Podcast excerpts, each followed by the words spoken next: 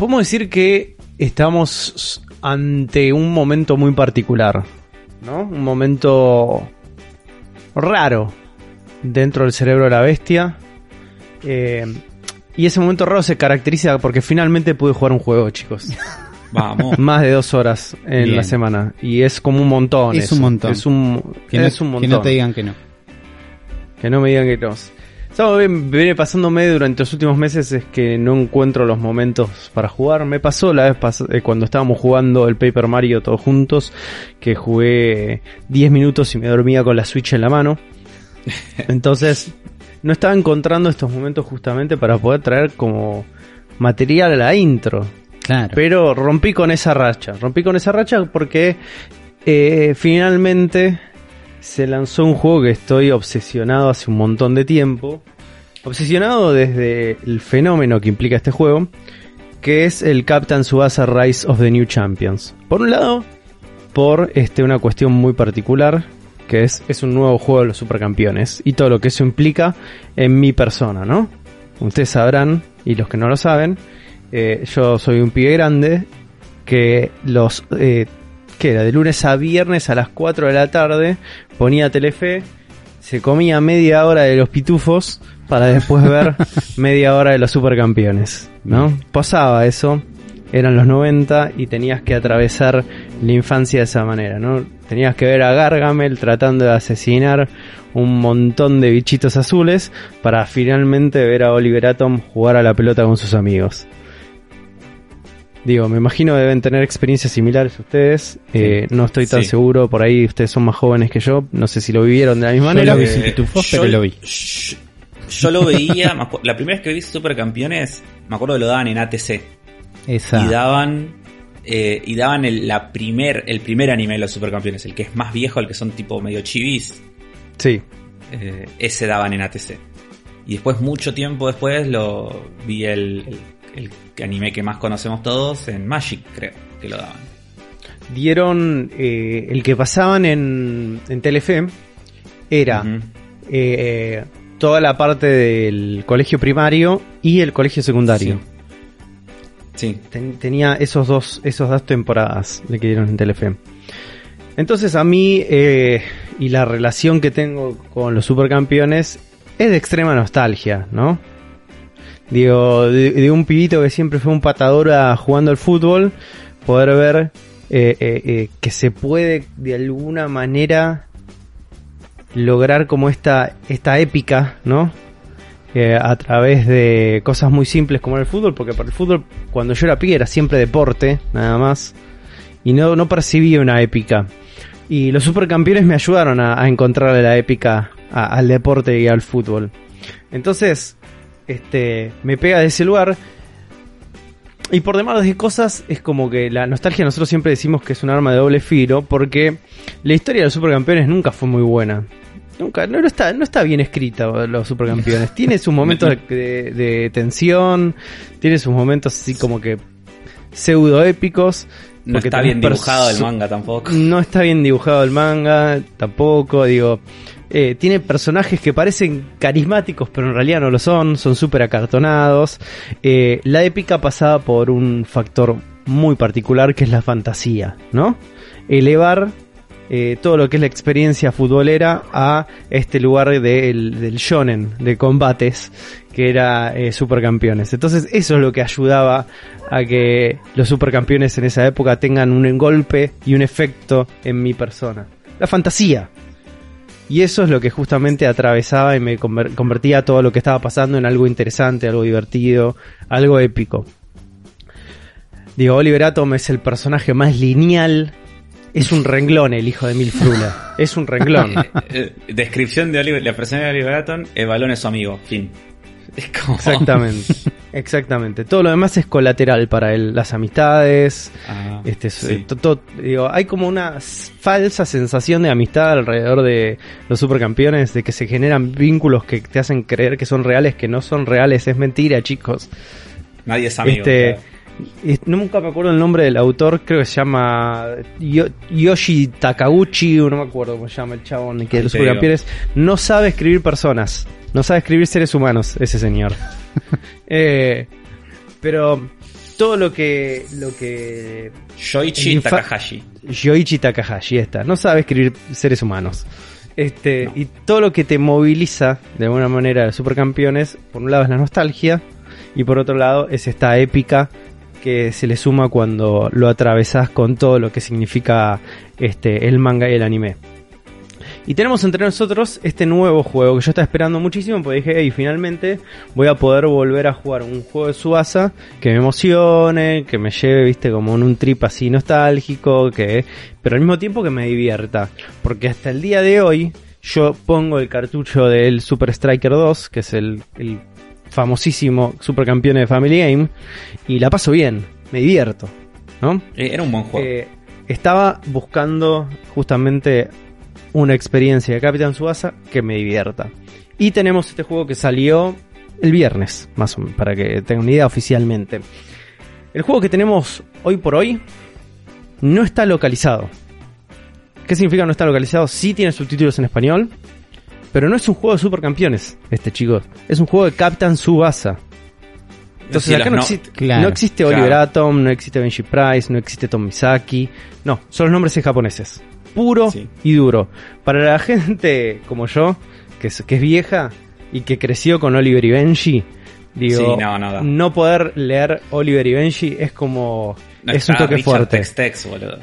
Pero yo soy un cabeza de termo de los supercampeones y me sé los nombres en japonés. Claro, así ya, que estás, como ya estás también un poco ya familiarizado. estoy un toque un poco más adentro, ¿viste? Sé quién es Jun Misui, tiene- sé quién es Matsuyama, eh, sé, sé quién es Wakabayashi, ¿viste? Como todos esos nombres que en realidad te acabo de decir, que es Ardman, este, Andy, eh, Rich, eh, Benji, Richard Tex Tex, los conozco los nombres de, de japonés, o sea que estoy un poquito más adentro, pero me hubiera gustado que sean Oliver, que sea Benji, que sea Tom, que sea Bruce. Sí. No, que, que no sea Isaki.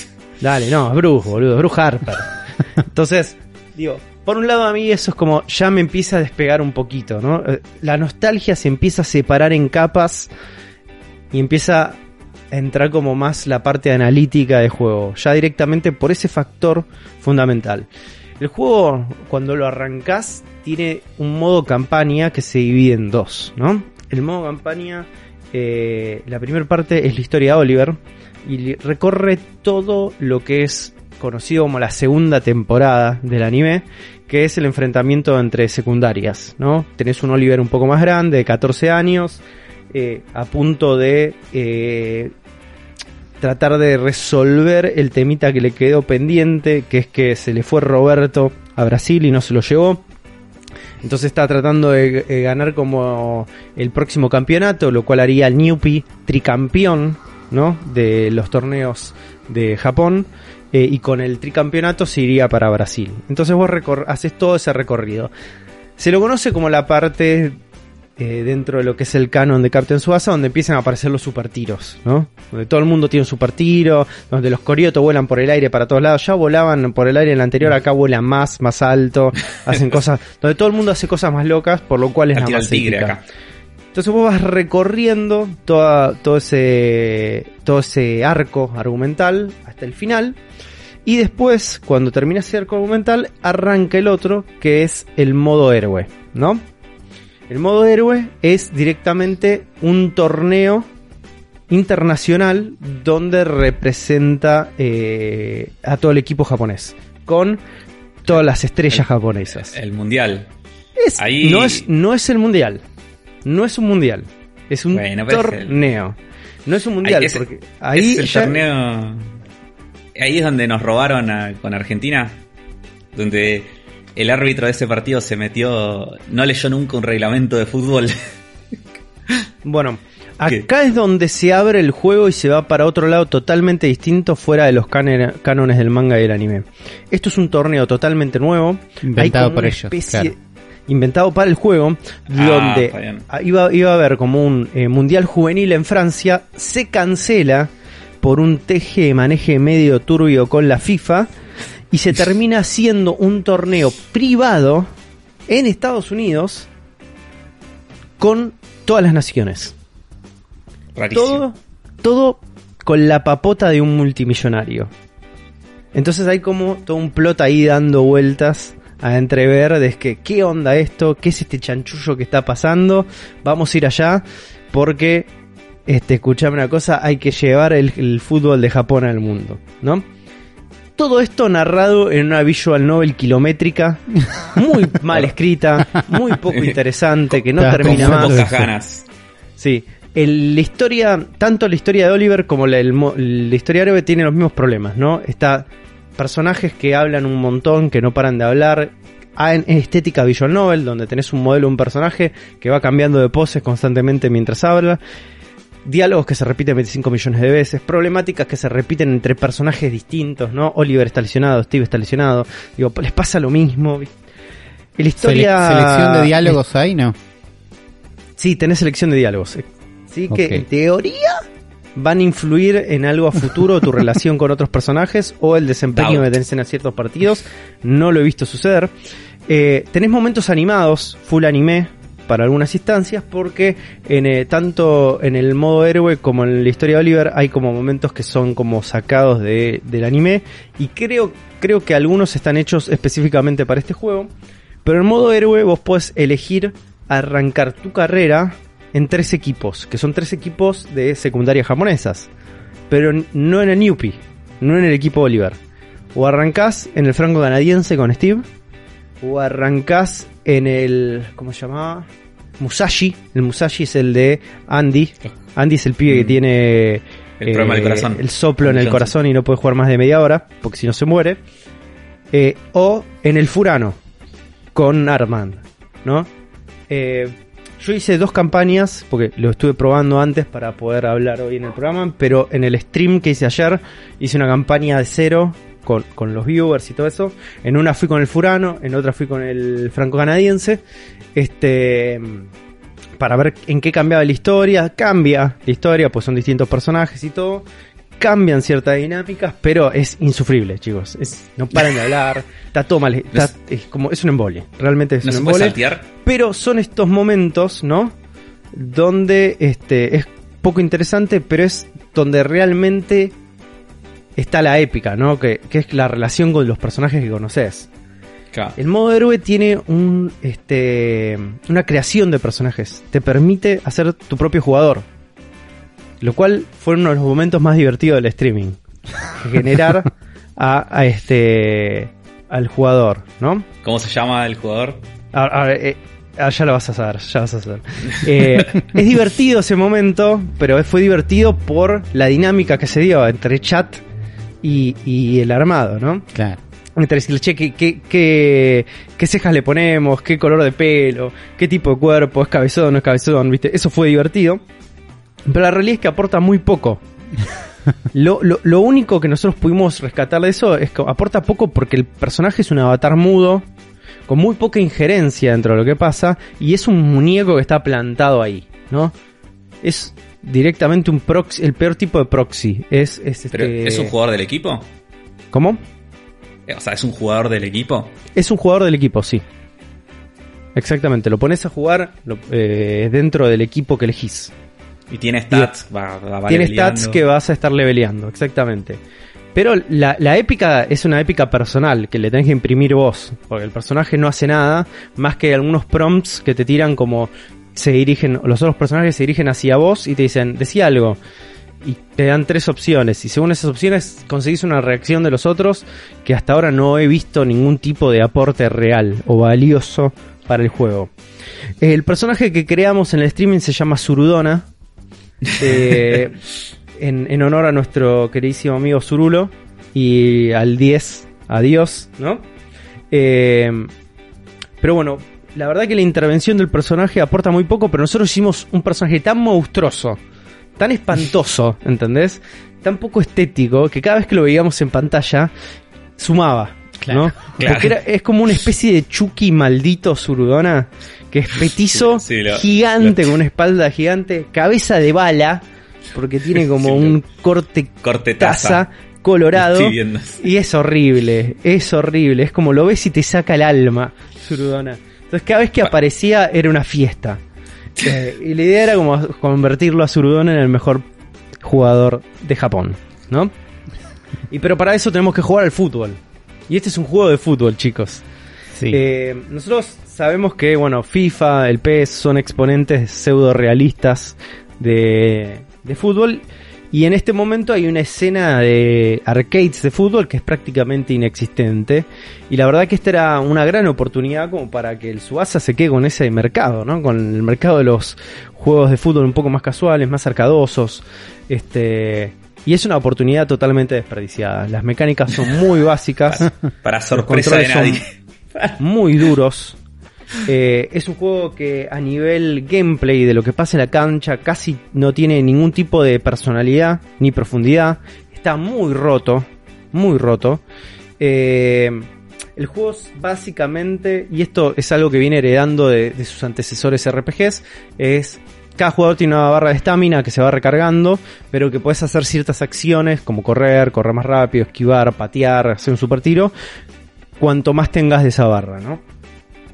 El tema es que podés romper totalmente esa lógica, la rompes enseguida, ¿no? Eh, porque haces muchos pases, te desquitas encima y llegas al área con la barra como para patear al arco y hacerlo pelota. Eh, la lógica de meter un gol es desgastar al arquero. El arquero tiene su propia barra de vida que cuanto más tiros está este, atajando, más se desgaste esa barra. Cuando desgastaste, el gol entra seguro, ¿no? Aburricio. Y tenés, obviamente, todo el repertorio eh, supercampeonístico de cosas, ¿no? Tenés como fintas, super tiros, las super barridas, las super bloqueos, los para la pelota con la cara, todas esas cosas están ahí y todas esas cosas tienen un costo. Tiene un sistema donde puedes ir cambiando la estrategia. No es la formación, sino la estrategia de cómo se posiciona el equipo en la cancha eh, con el D-pad. Entonces le puedes poner cuatro tipos de estrategias por partido. Si querés jugar un poco más adelante, tirar a los a todos un poco más atrás. Si querés tirarlos para la banda, reforzar el medio, jugar, al- jugar en contraataque. Digo, todo un, una especie de planteo estratégico que parecería que suma por momentos. Más que nada cuando jugás con equipos que juegan mucho a la contra y vos tenés que reforzarse un poco más atrás. Entonces, eso, es- ese momento está como bien, pero la verdad es que dentro de lo que es la- las mecánicas de juego, te vas a dar cuenta que lo necesitas muy poco. También. Claro. Porque gran parte de lo que vas a terminar haciendo es ir a buscar la pelota, el jugador que tiene la, pelota, a sacársela, empezar a hacer un par de pases, entrar por una esquina, entrar por el medio, digo, esquivar es muy fácil, más si tenés jugadores habilidosos para esquivar. eh, y sobre todas las cosas, más si tenés jugadores poderosos para patear al arco, ¿no? Acá cuando pateas al arco, pateas siempre igual. No puedes direccionar el disparo. Pateas y va para donde va. Digo, no puedes tirarlo para la derecha, no podés- y si podés es casi imperceptible. Y la posibil- la- el tema es que la mayoría de las veces que patees al arco, si no es con un disparo especial, porque tenés tus super tiros y disparos especiales, no hay chance que la metas. Digo, tenés que haberle bajado toda la barra este, como para que puedas meter un gol de esa manera. Y a veces lo metes porque le patea a Steve, o patea a Oliver, o patea a alguno que es medio pulenta y lo mete. Si no, te atajan siempre. Eh, el juego tiene algunos Quick Time Events, ¿no? Como momentos de disputa de pelota, cuando se cruzan dos jugadores que llegan al mismo tiempo a la pelota, tienen sus Quick Time Events, o combates aéreos. Que sí está todo como súper cinematográfico, bien logrado, viste, con ese Uber de top, con esa exageración que tiene los supercampeones, que es muy divertido de ver. No pasan tan seguidos esos momentos de Quick Time Events, entonces no es que es algo que se vuelve hiper repetitivo y un embole. Eh, pero lo que sí se vuelve hiper repetitivo es los super tiros. Constantemente lo vas a estar viendo, constantemente vas a estar tirando los mismos. Entonces es como que en un momento pierde como el la, la- la épica. Claro. Porque la realidad es que lo puedes usar en casi cualquier momento mientras tengas la barra. Y la barra a veces se carga sola. No es como los juegos eh, de RPG anteriores, donde te- tenías tu barra de estamina que se car- descargaba durante todo el partido, y si te la gastabas todo no lo podías usar, entonces había una gestión de recursos más inteligente. Acá es todo como bastante más aplanado. Eh, pero bueno, la verdad que las escenas de los super tiros están muy bien logradas, son muy lindas y son cortas, lo cual hace que el factor repetitivo no sea un sufrimiento constante. Claro. Ahora vamos a llegar a un lugar que es como el lugar más nefasto del juego, que son las tarjetas. ¿No? Hay una obsesión con los juegos de deporte con las tarjetas. ¿No? Ustedes más o menos si jugaron algún NBA o jugaron FIFA o algo, están relacionados con el concepto de tarjetas, lo que No significa. estamos ¿no? hablando de tarjeta amarilla, tarjeta roja. No, chicos, tarjetas de jugadores. Ah, todo lo que es collectivo, collectible cards. Exactamente. El Ultimate, Te- el Ultimate Team de- del FIFA. Exactamente. Acá, en este caso, hay dos sistemas de tarjetas. Que no termino de entender bien cómo funcionan, ¿eh? pero lo estoy, lo estoy logrando entender. Por un lado tenés un sistema complejo de amistades, ¿no? Donde vos vas vinculándote con otros jugadores. De repente es el Y cuando- persona. Y cuando te vinculas con otros jugadores a través de estas tarjetas, se te activan unos eventos. Que esos eventos es. Vas a entrenar un toque con tal jugador de, no sé, del franco canadiense o del furano o de cualquier otro equipo. Y ese te va enseñando movimientos, habilidades y te da puntitos de experiencia, ¿no? O sea, básicamente estás gri- grindeando habilidades.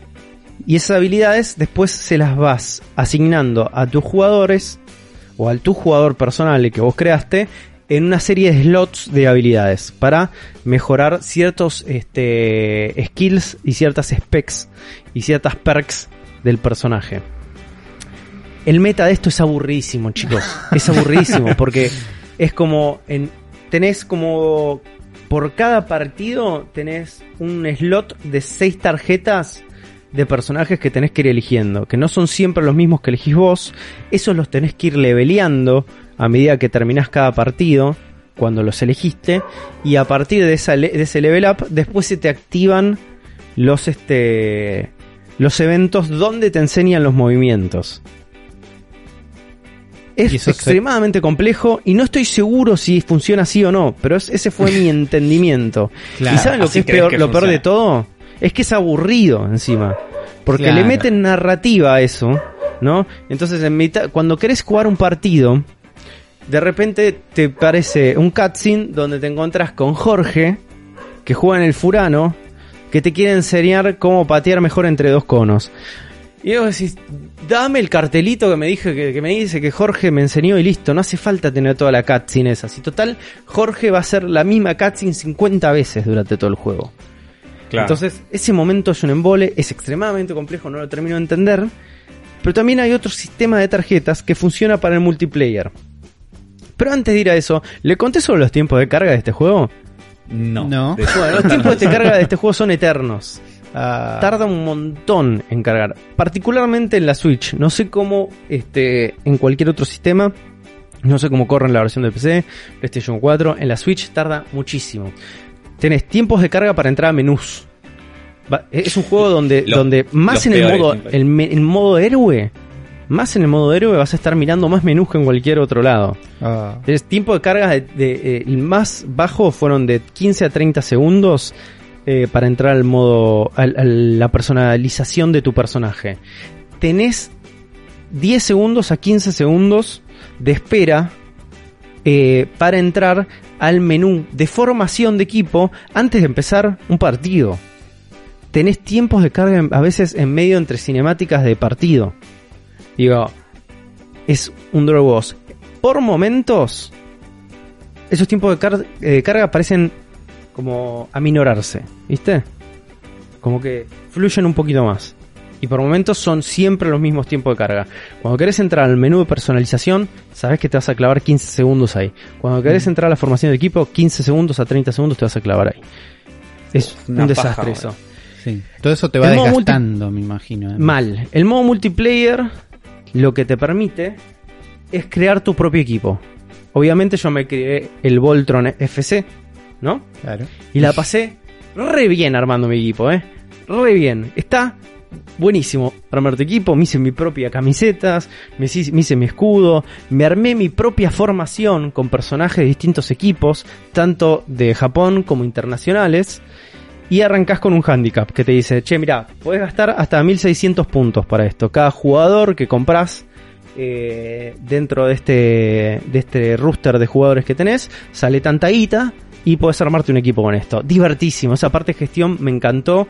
Eh, me pareció como lo- una de las cosas más entretenidas del juego. Eh, ¿Qué es lo que pasa? El modo multiplayer es súper grindero. ¿Por qué? Porque vos arrancás con personajes base que tenés que ir leveleando, ¿no? Mm. Para destrabar más las habilidades.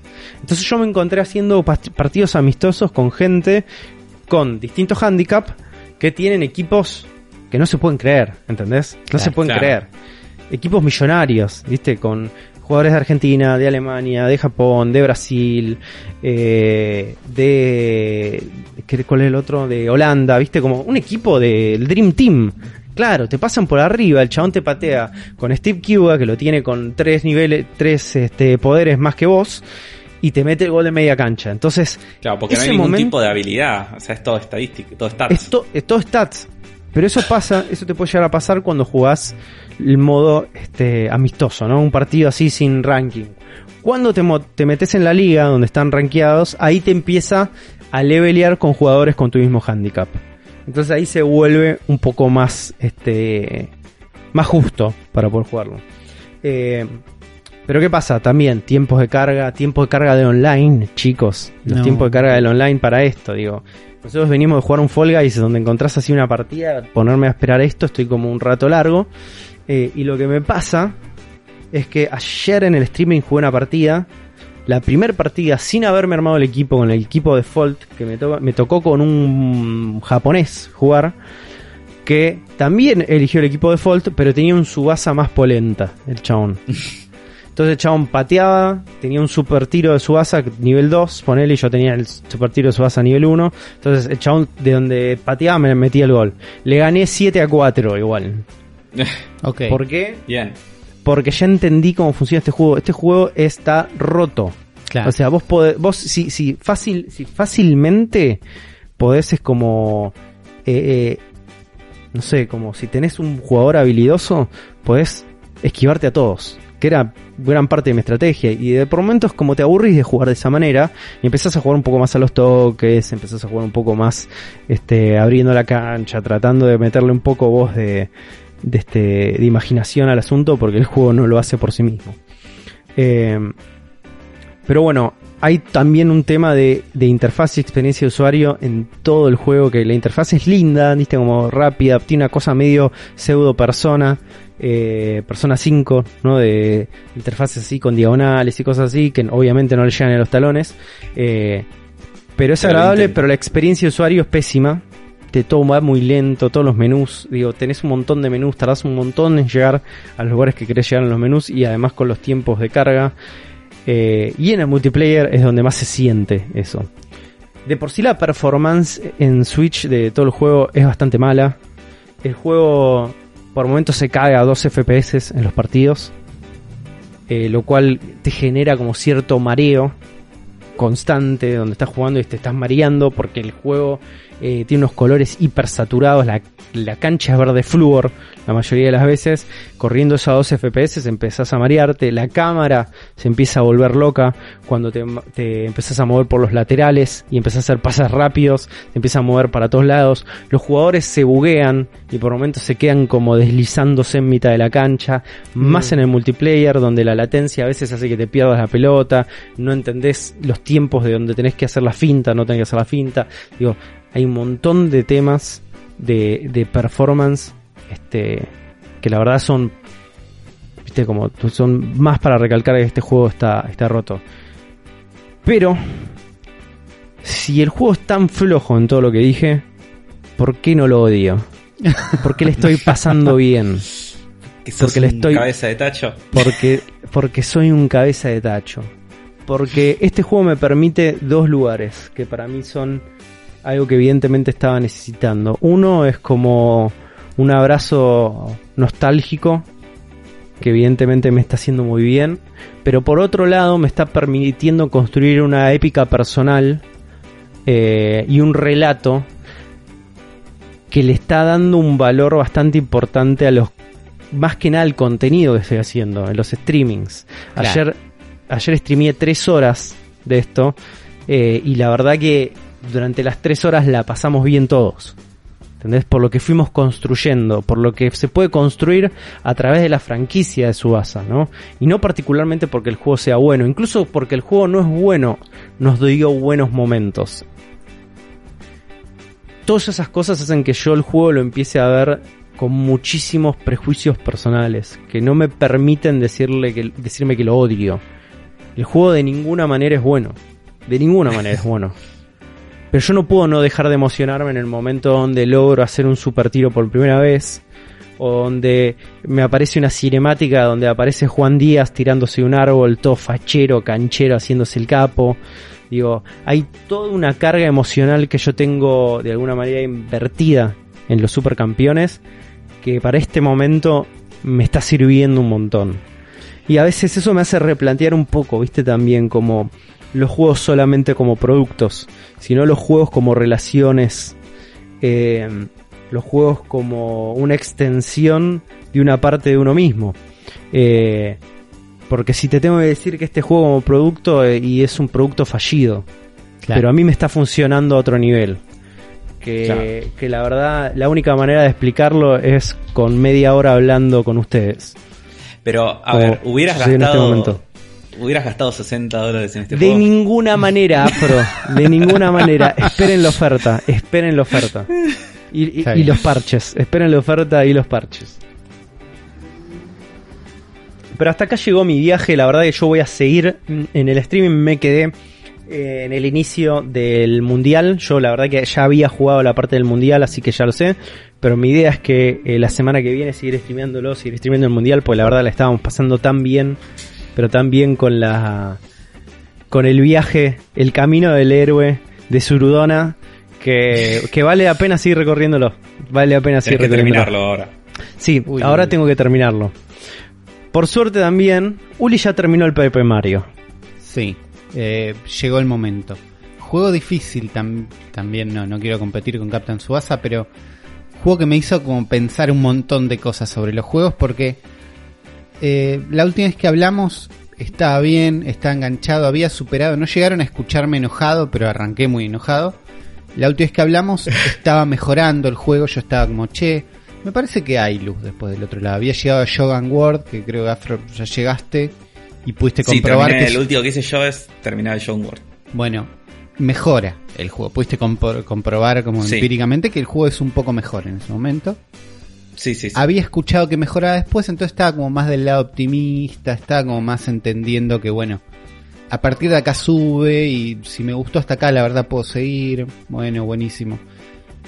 Ahora estoy, habiendo terminado el juego, habiendo no podido parar de jugar desde la última vez que hablamos, y la experiencia es extremadamente positiva. ¿no? no es más o menos, no es, uy, me gustó un poco, no sé qué. Eh, Me terminé. gustó mucho. Claro, terminé. Son esos juegos que los créditos corren y vos tenés como los ojos como Vidriosos. no es vidriosos, ese es el concepto. No es lágrima, pero es che, qué groso todo esto que pasó. Eh, es una experiencia muy muy positiva. Lo comparo así como rápidamente con lo que me pasó recién. Es mejor que Combat 7, es mejor que Devil May Cry 5. Buena. No esperaba que, que, que el David no esperaba eso. Eh, pero después es por al es, tiene que ver me parece con el ritmo con la estructura del juego. Para mí Ace Combat 7 por ejemplo es un 8 constante. ¿entendés? como la primera misión es un 8 la segunda es un 8 la música es un 8 todo es un 8 pum pum pum. Entonces te deja en un juego que es un 8 yo quedé contento. Por ahí no es para todo el mundo es el género es la serie todo eso. Pero es constante ¿no? Devil May Cry 5 Consistente. Claro, Devil May Cry 5 arranca con un 9 para mí, las primeras 2-3 misiones son un 9, vas consiguiendo más los personajes, los movimientos, no sé qué. En un momento cae un poquito en el medio, pero normal, no es nada que sorprenda. Pero la, si fueran, no me acuerdo cuántas misiones son, pero si fueran 10, las 6, 7, 8 bajan mucho, son un 6, ponele, ¿entendés? Como el escenario es siempre el mismo, los personajes te empiezan a aburrir un poco y el final está bueno, pero ese peso sobre la, el 60-70% del juego eh, te queda. Hay un momento donde decís, che, lo quiero terminar. ¿Entendés? En el Devil May Cry 5 al resultado final le pesa mucho ese momento. Y acá es como si hubieran diseccionado en Paper Mario todos los peores momentos del juego y los hubieran acomodado al principio. Entonces tiene una introducción que no es positiva, que no puedo decir, che, qué buena decisión que tomaron, o me cuesta pensar que es una buena decisión, pero una viendo el juego en su totalidad no le cambiaría nada. Eh, ¿Entendés? No, no quiero que distribuyan ese momento pesado a lo largo del juego. Eh, tampoco quiero que le corten el principio a esta altura. Como ahora ya lo veo como un todo y me parece que está bien. Eh, la verdad es que el juego empieza a subir. Shogun World está bueno. El desierto creo que viene después. Es Sí. mucho mejor. Tal vez mi momento favorito, pero hay unas cosas, unas ciudades, unos lugares. La forma en que te hacen recorrer los escenarios es espectacular. Eh, el hilo que te hacen para decir, che, necesitas esta llave, esta llave está allá. Vas allá y dices, no, bueno, necesitamos una bolsa de agua, no, bueno, vas. Ese recorrido que lo hacen un montón de juegos, que acá tampoco lo hacen. Sí. Como que no puedes encontrar un momento donde digas, che, esto lo hacen espectacularmente bien. Pero todo lo hacen bien. ¿Entendés? Como yo sentía. eh, pensaba ponerle en los Lego, que son juegos fáciles, juegos que repiten mecánicas, pero que después de dos misiones odias. Que es tipo. Es siempre lo mismo. Es, es para niños y no te estás esforzando por eso. Estás usando eso como excusa. Eh, tenés que encontrar al personaje que tiene una pala para poder desenterrar este secreto. Siempre, no importa si es Star Wars, El Señor de los Anillos, Toy Story, no importa. Eh, siempre te pasan las mismas cosas. Acá, un poco también. Un poco son las mismas cosas las que te pasan. Es el mismo tipo de puzzles, es el mismo tipo de cosas. Y todo está fácil para que se entienda también. Pero no te Sí. aburre en ningún momento. Lo que Te- tiene copado, eh, perdón, eh, pero Sí, digo, o sea, basándome en Shogun, Shogun World, Shogun que es World, como el nivel ese que está bueno, eh, que es un nivel que es como una ciudad, eh, es un, en realidad es un parque de diversiones así, todo basado en una ciudad de- de japonesa, Claro. antigua. Y, y lo que tiene esa zona que está buena es que es toda abierta, o sea, vos podés ir para cualquier lado. Es como, es relativamente grande. Y, y tiene un montón de lados en donde vos no podés avanzar. Porque necesitas X cosa. Claro. Entonces ese nivel tiene todos puzzles, como le decía Uli, charlamos la otra vez, eh, a lo Resident Evil. Y vos llegás ahí y necesitas una llave. Uh, ¿dónde está la llave? La encontrás en otro lado, pero el- te la tiene un personaje, pero no te la da porque tiene X problema. Y para solucionarlo necesitas otro ítem que está en otro lado. Backtracking. Claro. Sí, pero Chiquito, cada en, una una, en una pequeña sí, ciudad. chiquito y cada, y cada vez que conseguís uno de esos ítems hay una, un set piece en donde conseguís ese ítem. O sea, ya sea, no sé, o una pelea, o una cinemática, o un minijuego. O sea, pasa algo, no es que lo encontrás ahí tirado. Entonces, y son muy variados, o sea, en, en todo, en, en las cosas que te va presentando, y son muy divertidas. Entonces es te hace todo mucho más divertida la experiencia Claro. de lo que venía siendo al principio, que era todo lineal y todo lo que eran los puzzles y, y los secretos eran todos obvios y un montón. Onda, era pegarle a un toad para que se arme y hay 80 toads eh, al- en el Claro. nivel. Eh, es eso, no hace nada espectacular, no esto que contamos de ir de un lado a otro con pequeños set pieces, pequeñas cosas, nada es espectacular, son cosas que todo el mundo hizo, las hace todas bien. Eh, es eso, el recorrido de esta ciudad es natural, eh, se mezcla con la atención que te va llevando, cómo está armada la ciudad, hace que vos vayas yendo para el lado que tenés que ir, nunca decís, pero yo quiero revisar allá, o si querés ir a revisar ahí, rápido te encontrás que no era el lugar para ir o que sí, pero nunca, ¿entendés? Como está el equilibrio justo entre que explorás naturalmente y que te van guiando para que explores todos los lugares, que no te quede casi nada sin explorar, aún así hay secretos. Todo eso lo hace muy prolijo y todo eso lo hace muy variado también. Llegaste al final de John Ward, que es como un teatro. Sí, sí, lo terminé. Terminé, o sea, estoy yendo al desierto. Es espectacular. es, en- teatro. es to- toda esa escena de que estás en un teatro y es como que es un teatro que tiene como un ascensor que vas como avanzando de pisos y cada escenario del teatro es como que es una obra de teatro en, un, en una cosa distinta y tenés que hacer como unos minijuegos distintos. En el primero es en el oeste y es como tenés un minijuego donde tenés que desenfundar más rápido que los enemigos. Eh, después hay otro que es como, es como un lugar medio de pandillas y te ataca una pandilla de, de cupas. Todo es un musical, además. Por lo menos ese. Sí, todo es un musical. Sí, sí, y la tenés que rescatar a Birdo que te tira onda, es como muy, muy gracioso.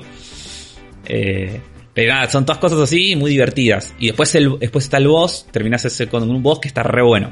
Las peleas contra los bosses están re buenas. Eso ahí es donde están las, las ganas de, del sistema de combate. Eh, sí, las peleas contra los bosses están muy buenas. las peleas comunes nunca están súper buenas. Van mejorando un poquito, se van poniendo un poquito más complejas. Eh, y es como que vas. Yo siento que en las peleas comunes vos tenés que resolver este puzzle de círculos, ¿no? Para acomodar a los enemigos y pelearse. Eh, nada más. En los bosses, vos estás afuera y acomodás estos círculos para armar un camino para pegarle al boss. Hay un punto que recién lo entendés más al final del juego, que yo lo veo así, que es durante todas las peleas chotas, te estás entrenando para mover bien los círculos. Para cuando lleguen los bosses o otros puzzles del juego, porque usa este sistema de círculos para otras cosas, eh, para que vos tengas buen manejo de los círculos. Entonces, Claro. sobre el final del juego y sobre el...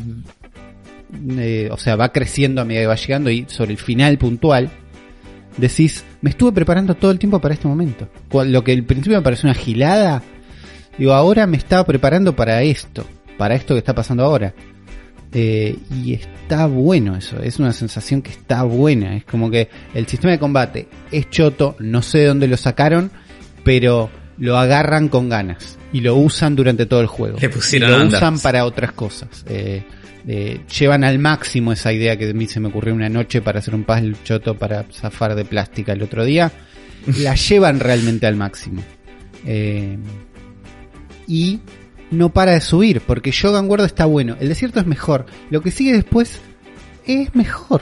Y, en, y ya a esa altura me da miedo. Dije, che, el, el escenario que venga, o el mundo que venga, o lo que venga después, no va a estar más bueno que esto. Va a empezar a caer esto. Eh, me estoy enamorando al pedo, pensaba, ¿viste? Como estoy exagerando y esto no es tan bueno.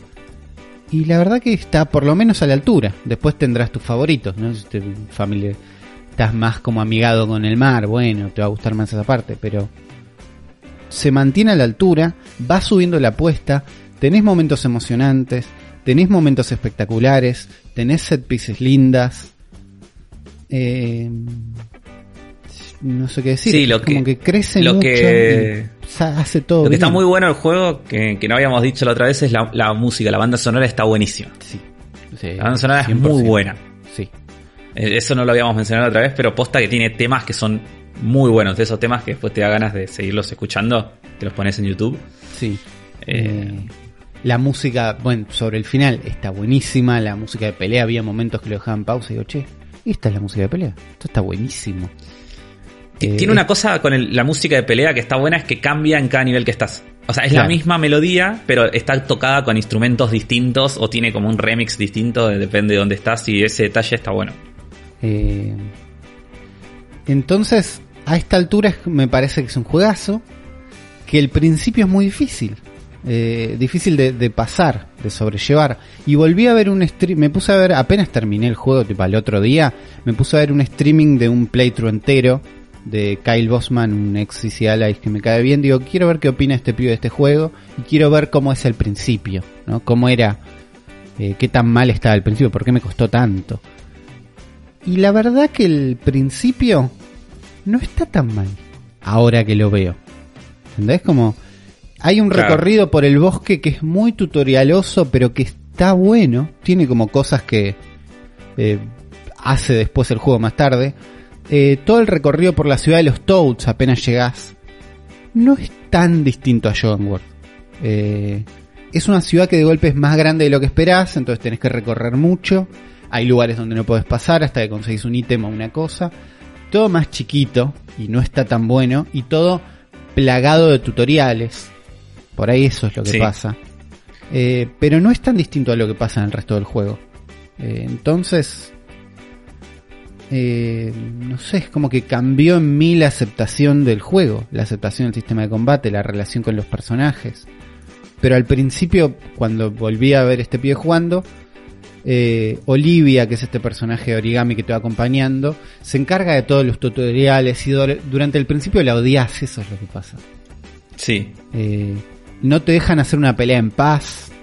Eh, es verdad que te tienen que enseñar mecánicas, pero yo siento que hasta que no haga una pelea solo, no voy a interiorizar con este sistema. No importa la cantidad de veces que me lo expliques. Si yo estoy tocando A, A, A y haciendo lo que me decís, no voy a aprender. Dejame una pelea suelto y ahí voy a poder. eh, hablábamos el capítulo pasado, hay mucho miedo de que no entiendas cosas, probablemente. Eh, y al principio eh, Olivia te dice, mira, si tocas X, vengo yo y te ayudo. Y decís, no voy a tocar X nunca en el juego, porque no quiero que hables más. Y in- incluso hay momentos durante el principio donde te, te dicen, toca X para que te ayude. Y vos decís, no, y no importa, no, no es una opción, chicos. Tenés que tocar X. Vas a tocar X. Estás quieto, Sí. estás fijo. Tenés que tocar X para que te ayude. Estamos el momento de tutorial donde te vamos a enseñar a que te ayuden. Basta, hacelo. Y ese momento es cansador y es hostil, digamos. Pero más adelante en el juego, hubo momentos donde toqué X para que me ayude. Y era una combinación de no sé bien qué hacer con Mario en este momento le preguntaría a Olivia qué hacer. Y las ayudas que te da son son muy para recordarte en qué estaba. No es andate al lado porque fallaste en este puzzle. Es estábamos buscando a tal profesor. Yo creo que debe estar. eh, preguntémosle a tal dónde está. Claro, es para cuando dejas de jugar una semana y volvés y es como, che, ¿dónde tenía que ir? Eh, pero es un punta, es una puntita muy, muy injusta, ¿entendés? De che, mejor chequea por ahí. Es más, un momento donde estaba perdido y la ayuda esa no me ayudó. Porque era una intención para el lado que yo ya sabía que estaba. y buenísimo. Pero me ayudó a pensar un poquito más o había una palabra clave que era eh, debajo de, no sé, como... ¿Entendés? Como un juego de palabras que estaba por ahí la pista de lo que yo tenía que hacer. Eh, eso está muy bien llevado. Eh, y tiene momentos difíciles después. Y hay combates con puzzles difíciles. Y hay momentos. Yo jodía en Twitter con esto del momento en que Revolver Ocelot te electrocuta en el Metal Gear 1 y te dice no hay continuous. Sí. Bueno, tendré, tiene tres o cuatro momentos así el Paper Mario, ¿entendés? Que tipo hay una apuesta muy alta y si perdés, hay perdés. Cargá y harás de vuelta lo que hiciste recién. Hay stakes reales acá. Eso lo hace tres o cuatro veces. Entonces, eh, Al nada, final era el Goti. al final es un GOTI, pero me cuesta decirle un GOTI a un juego que las primeras horas la pasé mal y tuve que hacer un esfuerzo por jugarlo. Claro. Eh, no, es difícil de recomendar eso. Eh, es difícil decir que el juego hace todo bien cuando arranca así. Porque cuando lo termino, veo los créditos, casi lloro, digo, este juego hace todo bien. Entonces te- es un juego raro, que queda en esa situación, que es, difícil de recomendar. Es difícil decir que un juego hace todo bien cuando el principio es feo. Pero ahora miro para atrás y hasta me parece bueno el principio. Lo único que remarco es que tiene un nivel de tutorialización que es estúpido, que hace que no quieras los personajes que el objetivo es que quieras. Eh, pero después la trama está buena, la historia... Lo comparaba con eh, Mario and Rabbids, que da para comparar porque es un juego de Mario con combate por turnos, digamos. Y la verdad que el combate de Mario and Rabbids es mucho mejor que este. Pero la historia es peor, la exploración del mundo es mucho peor, y si pones todo eso en una balanza, me parece que Paper Mario es mejor. Es un producto mucho O el, ju- mejor. el juego ideal sería la exploración del Paper Mario con el sistema de combate del Mario Rabbids. Probablemente. Eh, Tiraste ideal. igual que te- tiraste una bomba hermosa, Uri, ¿eh? de, que, de que es mejor. Y sí, linda bomba, porque el Mario Rabbids lo teníamos muy arriba nosotros. El Mario Rabbit lo tenemos muy arriba, pero es recuerdo los momentos que odié la exploración. Y odié los puzzles fáciles. Y la exploración es, es- es como muy genérica, la exploración del Mario es, Rabbids. es genérica para abajo. Es de genérica Sí, para sí. chota.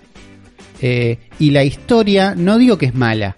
Digo que no la recuerdo. Es- es- Ni un poco. No, es, in- es inexistente la historia. Bueno, entonces, No, no. Esos dos puntos, que es este juego los hace tanto Muy mejor. divertido las peleas. El es- gameplay, sí, jugar, El gameplay. es divertido. Eh, digo, supera la barrera, la brecha que hay entre el gameplay de ese que este, como hace el resto de las otras cosas. Y la forma en que explora el gameplay llegando al final, que es tipo cómo usa esta mecánica para otras cosas, es como algo que el Mario Rabbids no hace. El Mario Rabbids tiene un gameplay bueno y lo usa, nada más. Eh, Claro. Ni siquiera es que lo explora de formas interesantes. Era bueno desde el principio, tiene unas buenas ideas y eso lo sostiene el resto del juego porque es realmente bueno. acá agarran un gameplay que era choto o que no da ganas de jugar y lo llevan al máximo. Entonces ese, esa progresión, decís, ah, bueno, este gameplay, si hacen otro juego, por favor que no lo usen, pero juego lo que sea que hagan después porque sé que saben explorar una idea. Y termina siendo totalmente positivo. Entonces me, me cambia muchísimo este juego. Eh, eh, a esta altura estoy paseando por los mundos pensando en si lo completo al 100% o no. ¿Entendés? El juego te va dando las herramientas para que después sea más fácil completarlo. Tiene buenos checklists, buenos porcentajes divididos por zonas chiquitas, entonces sabes, che, acá ya estoy todo, acá hay un bloque oculto, eh, me dieron un detector de bloques, te dan como las puntas justas para decir, che, me parece que voy a seguir jugando, no estoy para empezar ninguna otra cosa y quiero que todos estos checklists sean 100%, 100%, 100%. Entonces en este momento estoy en ese lugar.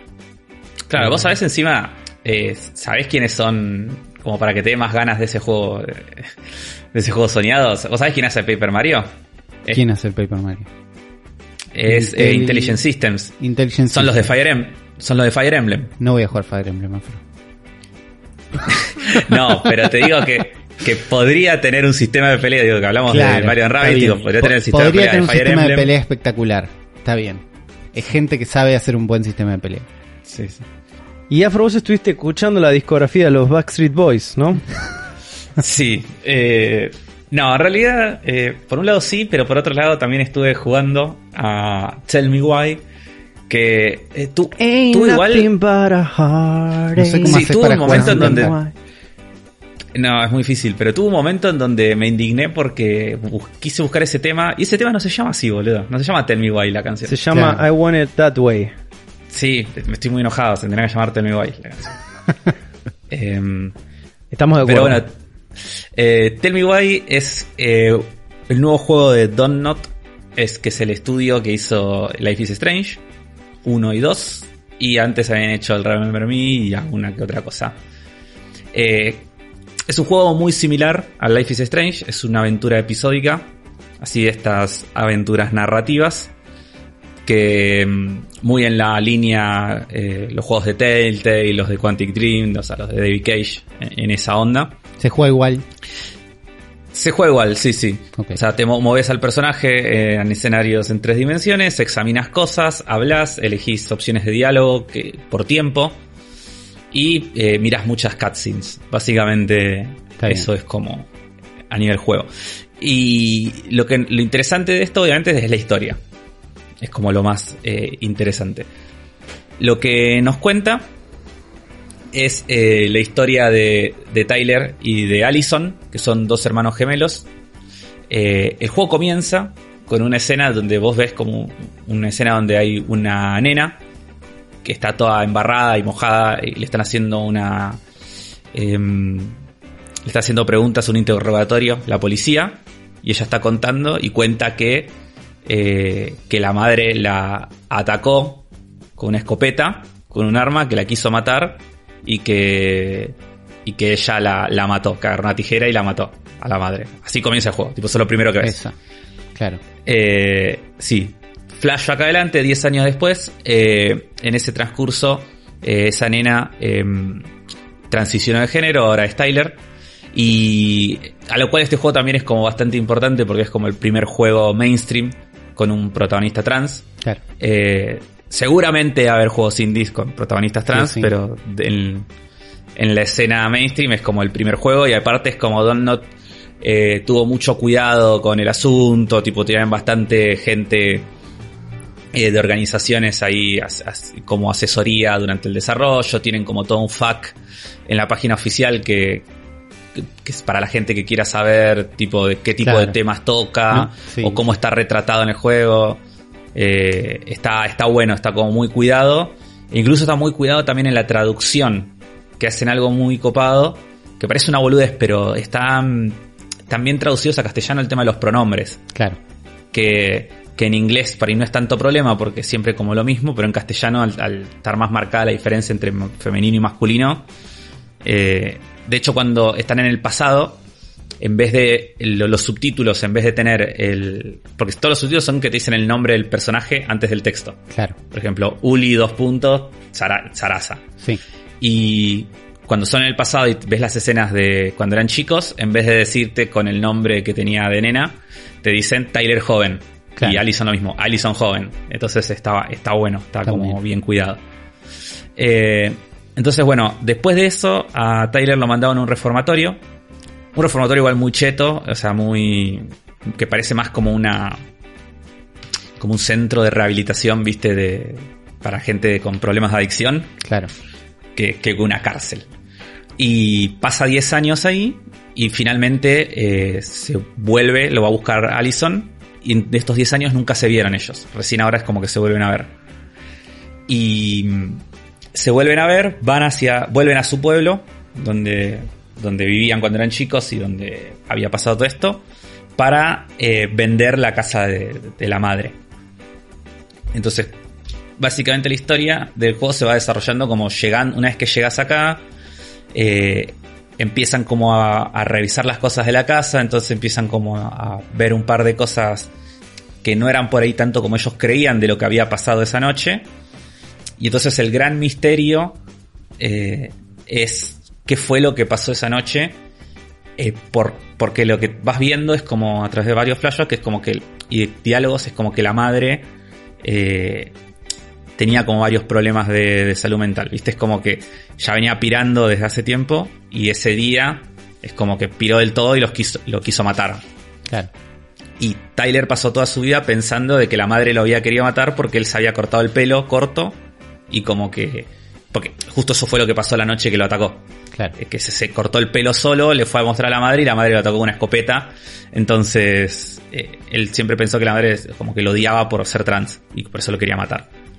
Y ahora empiezan a encontrar pistas como que parece que no era tan así, entonces como que empiezan a averiguar qué onda, qué pasó con... O sea, ¿por qué mi, mi mamá nos atacó? ¿Viste? ¿Qué fue lo que pasó? Claro. ¿Por qué me quiso matar? Y, ahí empieza como todo, todo el mambo de la historia del juego, a la vez con todo el tema también de, de la relación entre ellos, de que hay como, hay como secretos y cosas que no se cuentan y que no se dicen entre sí. Eh, todo el tema de Tyler con, con la gente del pueblo que ahora lo vuelve a ver y cómo reaccionan ante su cambio de género. Digo, algunos eh, les cuesta más, les cuesta menos, lo toman mejor o peor eh, y todo, todo ese mambo. Y después a nivel eh, mecánicas y cosas como más elemento fantástico, ellos eh, tienen una conexión como una voz eh, psíquica. Eh, Entre ellos. Los dos hermanos, entre ellos dos. Tipo, ellos dicen que cuando eran chicos lo tenían, le, le llaman la voz y, y de- al crecer pensaron como que nada, como que era que se lo imaginaban, viste, cuando eran chicos. Pero ahora que se vuelven a ver se dan cuenta que no, que es posta, tipo, se pueden, cuando están cerca, se pueden comunicar eh, con los pensamientos, Claro. uno a otro. A lo de Shining. Claro, sí, sí, una cosa así. Y eso se usa, por ejemplo, eh, durante los diálogos. Hay veces que vos estás hablando con un, con un NPC y es como que se preguntan entre los, entre los hermanos eh, qué opinan de determinadas cosas. Y eh, otro elemento también fantástico que tiene es que ellos pueden recordar escenas y aparecen como si fueran como los fantasmas de cuando ellos eran chicas en distintos lados y como que recrean esa escena.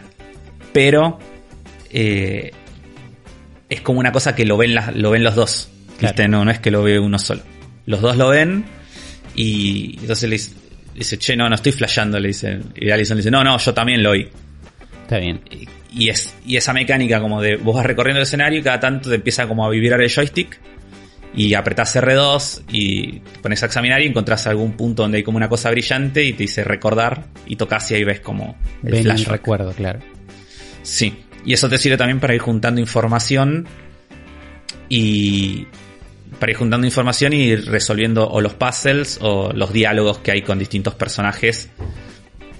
Hay, por ejemplo, en un momento en donde hay un personaje que no te quiere revelar, si- no te quiere hablar, no te quiere, no te quiere responder las preguntas que le haces, y tenés que recorrer todo el escenario donde estás, o sea, juntando información con los flashbacks, para después volver a hablarle y decirle, che, yo ya sé que lo que me estás ocultando, ahora me- acordé que tal cosa. Son todos igual recuerdos donde ellos estaban presentes. No es que Sí. pueden ver algo Sí. que no. No, y de hecho es, en un momento es como ese, era como el problema, porque dice, pero ¿cómo le vamos a decir tal cosa si se metieron en la otra habitación y no lo, no lo vimos? Claro, ellas tenían que estar presentes ahí en esa situación. está bien. Em, y lo que tiene, por ejemplo, comparándolo con Life is Strange, es que esta es una historia que ya de entrada es como más adulta. La Life is Strange era como más adolescente. Y es mucho más bajada a tierra. Eh, Life is Strange tenía como este componente sci-fi de viajes en el tiempo y del fin del mundo, que se venía como el apocalipsis. Que lo hacía como que los stakes sean como mucho más altos, ¿viste? Claro. Como, che, tenemos, tengo que resolver este misterio porque que tengo poderes de viaje en el tiempo porque se viene el fin del mundo en Claro. una semana. Ahora también el viaje, el, el viaje en el tiempo Sí. también te daba una chance de decir cosas y después ir para atrás y hacer unas mecánicas que le bajaban los stakes a algunas cosas también. Sí, de hecho los mejores momentos de Life is Strange eran cuando de repente Max perdía los poderes Claro, y era como, uh, la puta madre, acá no puedo, tengo que tomar estas decisiones y no puedo volver atrás en el tiempo. Claro. que es, los, los mejores momentos del juego son esos. Sí. Eh, pero bueno, la verdad que me gustó mucho, eh, está muy bueno. La historia es súper interesante y te deja, o sea, ya te engancha de una y te deja reatrapado, o sea, termina y querés, eh, te da ganas de, de que salga ya el siguiente episodio para ver qué onda. Eh, se ve muy lindo. Tiene esta cosa muy en Life, igual que Life is Strange, de que los escenarios son hermosos, están llenos de detalles, pero mal. Están ultra detallados y, y están muy decorados y armados que, como lugares reales. Onda, vos entras a la casa y la recorres y parece una casa posta. Claro. No parece un nivel de un videojuego. Está llena de gilada por todos lados. La podés ver, tocar, examinar las cosas. Los personajes todo el tiempo están hablando entre sí o hablando en voz alta. Están muy cuidados los menús también. Tenés como en un momento encontrás un libro de cuentos que ellos habían armado cuando eran chicos. Y está todo rehecho. eh, está todo hecho como, como si fuera un libro de cuentos postar, hecho con papeles recortados. Y todo lo que es diseño está está súper bien. Lo único eh, medio pobre a nivel visual son las animaciones faciales, que no son tan buenas, porque el juego tampoco tiene tanto presupuesto, ¿viste? No, Claro. no es un triple A tan grande. Pero te acostumbras al toque. Y, Sí, me imagino que sí. y no molesta tanto. Lo que me pasa con estos juegos, a mí yo tengo bastantes ganas de jugarlo. Pero por un lado que te pregunté medio antes era, ¿qué tan garrón es? Porque hay unas chances de que sea haya momentos bastante bajón que me hicieron decir, bueno, tengo re ganas de jugar esto.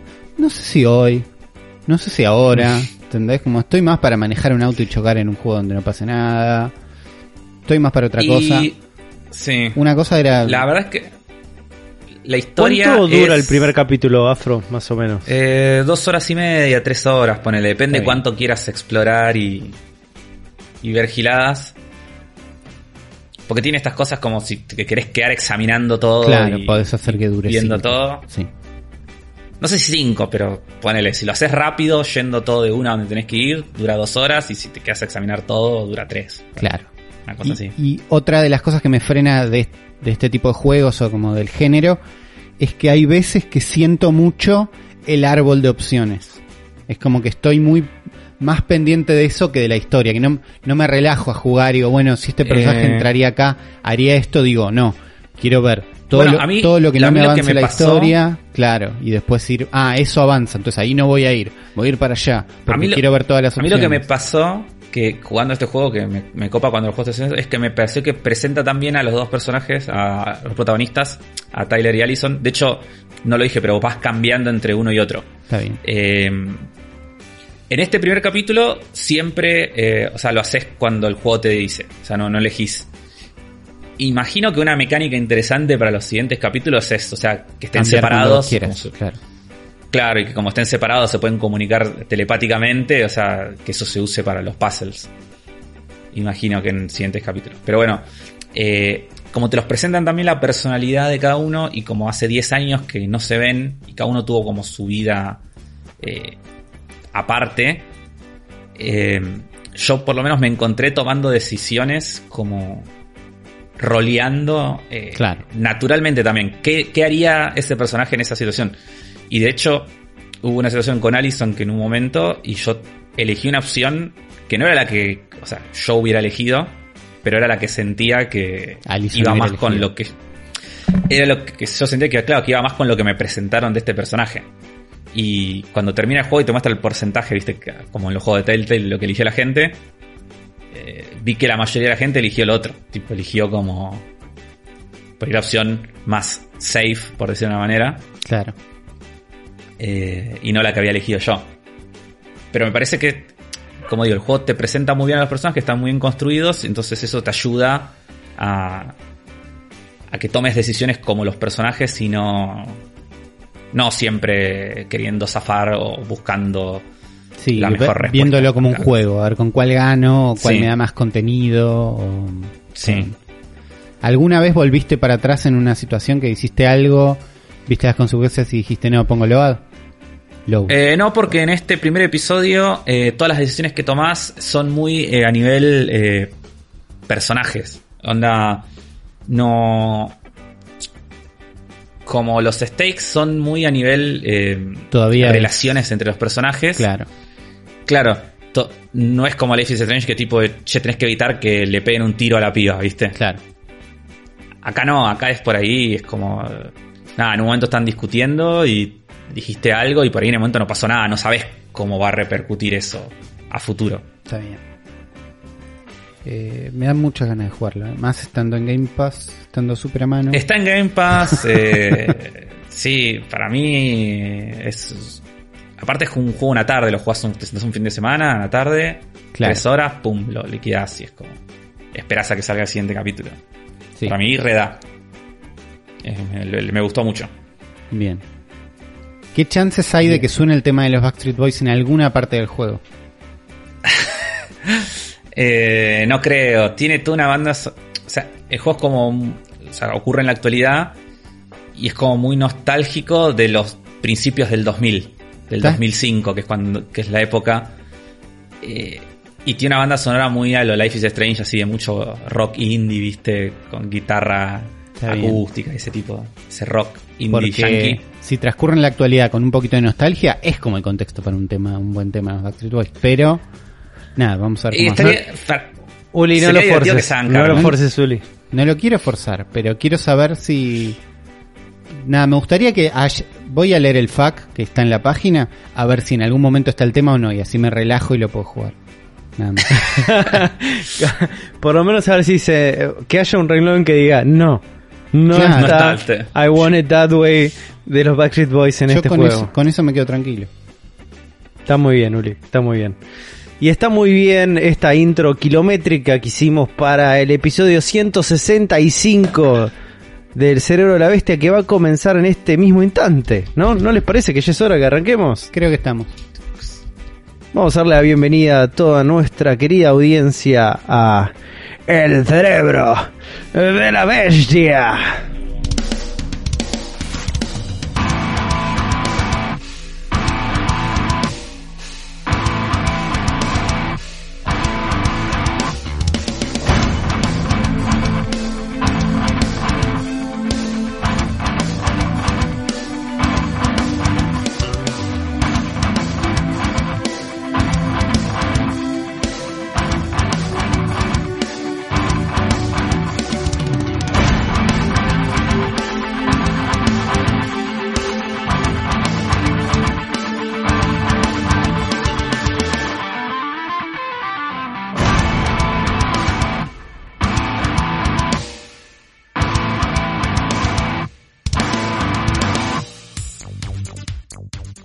Bienvenidos al episodio 165 del Cerebro de la Bestia, este podcast fundamentalista nintendero compuesto por la Trifuerza. El señor Ulises, como Ulises, te voy a decir ¿Cómo están, señor. chicos? Señor, estoy cómodo con señor. no- no me ¿Estás cómodo con el señor? Sí, sí. Está muy bien. Estoy bien. Entonces está con nosotros el señorito Señorito. Germán no. Leal, Qué fea palabra. alias Afro. señorito. Sos un señorito vos. A mí me hace acordar a, Sere- a Serenito. Ah, Uy, no, des- no me jodas. Flashback no le Vietnam. entras violentamente a un serenito en este momento. Sí, sí, me dan ganas. El serenito, el que tiene como dulce leche en el fondo. Vamos, vamos, Afro. Un serenito con dulce leche en el fondo. Bien ahí. Sí, sí, sí. Bien ahí, bien ahí. Y mi nombre es Juan y soy la- el pedacito ese de pizza de la parte de abajo de la Trifuerza, ese soy yo. Así que bienvenidos a todos, espero que estén súper bien. Y vamos a arrancar enseguida con los saluditos a nuestros amigafros. Sí, mucha gente que comentó el último episodio que habíamos preguntado eh, cuál era la duración ideal para la gente del podcast. Y tuvimos un montón de respuestas eh, sobre ese tema, así que les agradecemos mucho. Mucha unanimidad en los comentarios de YouTube. Todos dijeron, la mayor, de hecho todos, creo que nadie dijo algo distinto, de que les gusta que sean programas largos, Está bien. que les gusta que dure lo que tenga que durar y todos dicen que es porque o trabajan o hacen cosas en ese momento y que les gusta eh, nada que les gusta que dure y que les, que les dure les alcance para hacer todas esas cosas que tienen que hacer Eh, bueno entonces saludamos por ejemplo a Iván Reiner que también nos dice esto que acabo de decir y que que de la trilogía de Sands of Time el 2 es el mejor Bien. Estamos todos medios de acuerdo con eso, salvo Afro que eh, Sí. quizá el Odia- odia señorito la quiere ser el distinto. El señorito odia New Metal. Entonces, ¿eh? él quiere escuchar la vela puerca en los Prince of Persia. Y así no, Afro, así no. Santiago Fumis dice que le encantan que el podcast dure lo que tenga que durar, incluso si durara 5 horas para él está perfecto, y él es fanático de los especiales largos que hacen otros podcasts, así que nos manda un abrazo. Un abrazo Y para él a también. Fede Huerta dice que eh, le gusta el programa de dos horas, ya que en una hora se le hace muy corto, y, y en podcast con secciones como el nuestro, eh, que no le molesta porque si tiene que hacer algo lo corta en medio de una sec- lo corta cuando termina una sección y después lo sigue. Y que los animafros, como hacer un solo tema, le, le gusta la duración que tienen cortita. Está perfecto. Belu, Moren, Belu Moreno dice, a riesgo de sonar mal, mientras más largo mejor. Dice, en el caso de ella nos escucha mientras labura y él le hace el tiempo más liviano. Un abrazo de bestia. Me gusta esto de que haya como una especie de rutina laboral alrededor del cerebro de la bestia, porque no es al revés. No es que... eh, no, es verdad. O sea, ellos trabajan porque está el cerebro de la bestia. No, tra- Sí. no, es que trabajan y escuchan casualmente el cerebro de la bestia. Es al revés. Claro. Sin Sí, el sí, cerebro sí, de la sí. bestia no, haría, no habría No. trabajo. No. Se sabe. Se sabe. Así que, a- así que Alberto, si nos estás escuchando, querés reactivar la economía, Es por acá. ya sabes. es es por acá. acá. Es por acá. Román 12 dice que también dos horas y algo está bien. Y que de los Prince of Persia le gustaría comentar sobre el último, que es una especie de reboot y se odia, se odió bastante, pero a él le gustó. Sí, ese es el que yo había mencionado, que dije que, que está muy bueno y que la gente lo, lo bardió Y Está muy cerca de la película. injustamente. Eso. Sí. El Forgotten Sands. está bien también. Afro. Está Dale, bien. Afro. No te digo que es buena, pero está bien, no es mala. Mala es House of Dead. Lo vamos a tener que mandar a comprar serenitos a Freud, me parece. Puede ser. Eso sí. Ahora tengo unas ganas de comer serenito. Eh, Pablo González dice, mientras más dura, mayor placer. Gente, para sumar otro comentario con doble sentido, pero independientemente de la broma, lo cierto es que mientras más largo el episodio, mayor es el entretenimiento para los que lo seguimos. Tronja Bueno, me, me dice que- alegro, me parece Sí. bien. Es que no sea como una puerta de salida, ¿viste? Como la, Claro, la sí. duración, sino que es más como un- una zona de confort. A También. ellos les digo, rompan su zona de confort, chicos. Quere- Queremos hacer episodios más cortos. Igual es- este no sé cuánto. no, este va a ser larguísimo. Sí, creo. que sí. Sí, ya estoy viendo la hora que es. Toronja Arenosa dice que la gran cartuchera que le, que le gusta la duración que estamos manejando actualmente. Que le, le- es hermoso ver cómo Uli le está dando duro a los fichines y que su nivel de Game Pass está over 9000. Sí, hay que Eh, justificar. Sí, la frase Nardone, el hype es un virus de otro planeta, hay que sacárselo de encima, es premisa para alto RPG. Postdata, Uli jugó al Bastion. Soy fan de ese juego, se ve hermoso, la historia es interesante, tiene variedad de armas y una de las mejores bandas sonoras de la última década. Va a llegar. Postdata llegar. 2. Te puso la vara muy alta, Uli, ¿eh? Un poco sí. Un poco sí. Datazo, dice, el Assassin's Creed iba a ser un Prince of Persia. Pasó lo mismo con el Devil May Cry y el Resident Evil 4. Eh, sí, exactamente. Pasa que en Assassin's Creed se nota más que el de May Cry el Resident Evil 4. Y Sí, el la- 1... la- la influencia. Sí. Sí. el Devil May Cry 1 más o menos, eh, es medio... eh, con la cámara, viste, es como... Puede Todavía ser. está un poco más la influencia. Sí. Risa, que no es rippy, nos dice la duración perfecta de mínima son dos horas y media. Si es más, Pará. para mí mejor porque los escucho en el ¿Es audio. Risa o es Raiza? Raiza. Y un signo de pregunta. Ahí está, sí, un- ya sé quién es. Aparece, ese aparece en todos los streamings. Un genio. Eh, es Raiza. Grande, Raiza.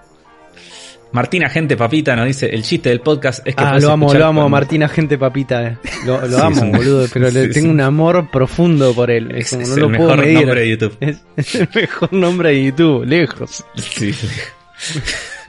El chiste del podcast es que puedes escuchar cuando querés, adelantar y todo eso. La duración no es tan importante. En mi opinión, que dure lo que quieran ustedes y no lo estiren por estirar y llegar a la duración perfecta. Porque ustedes Javi se lo P. imaginan, ¿no? Se lo imaginan, es como es como un James Bond, pero es una papa y Sí. se llama Martín, ¿no? Entonces tiene su Sí. smoking, su arma con silenciador, pero es una papita, ¿entendés? Es Sí, como- Se sabe. Es, Sí. es buenísimo. es hermoso. Eh, Javi P dice que no se escuchó mientras corregía trabajos prácticos de adolescentes que no tenían ganas de estudiar. Martín Cerdeira dice que no entendió qué son los juegos de abuelos, Uli. Son, eh, vamos a hacer un especial que se está trabajando en este momento.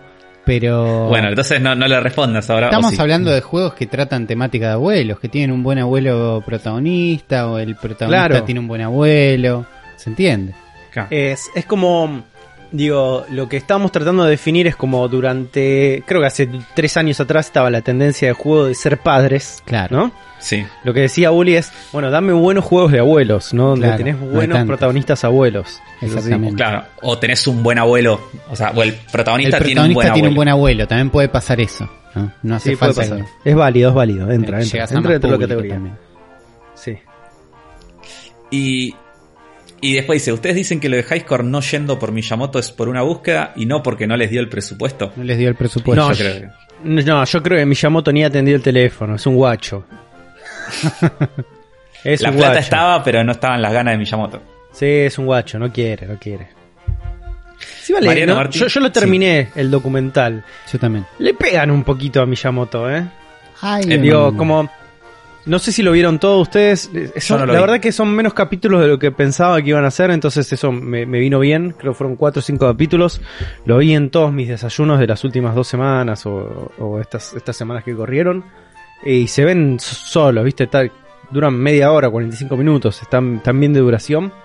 Terminan en Doom, si no me equivoco. O sea, Sí. cortan en Doom, más o menos. Sí.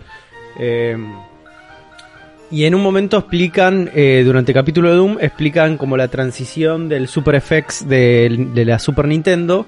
Y hablan los dos pibes, los dos desarrolladores ingleses, que son los que trajeron la tecnología 3D a la Super Nintendo eh, para hacer Star Fox. Y le dan un poquito a Miyamoto, como diciendo, oye, Miyamoto, eh, es, el chabón sí, te das cuenta que el chabón es muy capo, es muy genio, que la cabeza le funciona de otra forma, pero tiene como unos modos medios asquerositos. ¿no? Sí. Estábamos, estábamos Sí, laburando y el chabón, chabón entraba y fumaba y nos interrumpía, y, y el chabón es como tiraba sus ideas y como no, no nos, viste, como no- nosotros nos usaba solamente para hacer esta cosa y para el resto de las cosas no, viste, como... Debe ser difícil laburar con Miyamoto. No, obvio, sí, debe ser- no debe ser fácil. Mariano Martínez dice que le gustan los podcasts XXLs y cuánto pagaríamos por el Fall Guys si llega el hermoso momento de que salga en Switch. Eh, y Eh, yo, la verdad, la verdad que a veces esas preguntas que vengan de la estrella de TikTok a mí me ponen un poco mal. ¿qué te importa, Mariano Martínez? ¿Qué te importa mi economía? Si vos estás pidiendo todo por canje en TikTok, licuadoras, papel higiénico, café, todo, todo de canje vos. ¿Qué te importa mi economía? Me, me, me enerva.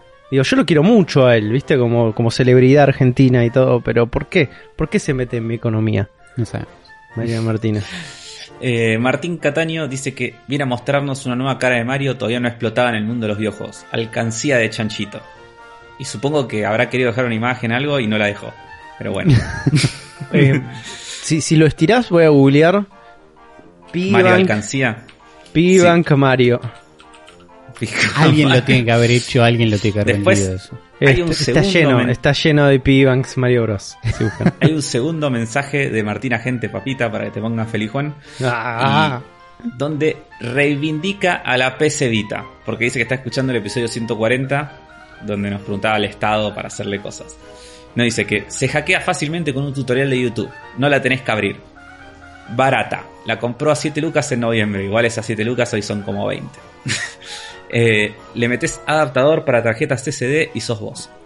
Pantalla LED hermosa que en su versión, en su versión FAT, emulación perfecta de PSP y por lo tanto casi perfecta de PC1, homebrew nativo y de PSP, algunos fanport, Netflix, etc. Emulador de GBA y SNES, andan perfecto. Emulador de Nintendo 64, puedes terminar en medio 64, aunque no anda tan perfecto.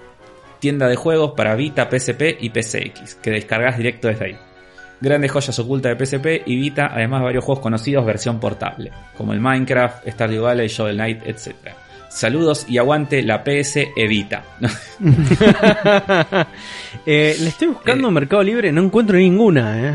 No, yo hice esa búsqueda, como él dice, y no encontré Vitas, encontré una PSP que ya compré y tuve que devolver porque no andaba el X. Entonces, no nos está mandando por un mundo tan mágico como él describe. Mira, verdad. 28 lucas acá una, dice. Bueno, sí, la estoy viendo. Sí, 3G no, Wi-Fi, 5 23, juegos, tarjeta otra. extra caja y accesorios. 23, 27, 24, sí. Acá hay una de 17. Sí, no sé. el que an- ¿cuándo dijo noviembre de 2019? Sí. Yo en, 7 novi- lucas la- en noviembre del 2019 gasté 7 lucas en una PSP, no en una PC Vita. Y la tuve que devolver, eh, no warning. Y bueno, no, no hiciste negocio, Uli. Qué Claramente espanto no. que es la interfaz de la PC Vita, chicos. Es un Sí, espanto. Sí, es un horror. Pero linda consola. A mí me gustaría. o sea, yo tenía una PSP, la quise mucho y la perdí.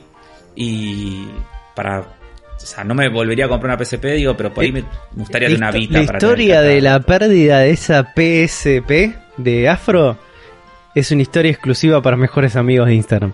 Es así. Pasó. Bueno, Pero- después la cuento. No la conté en el programa, no.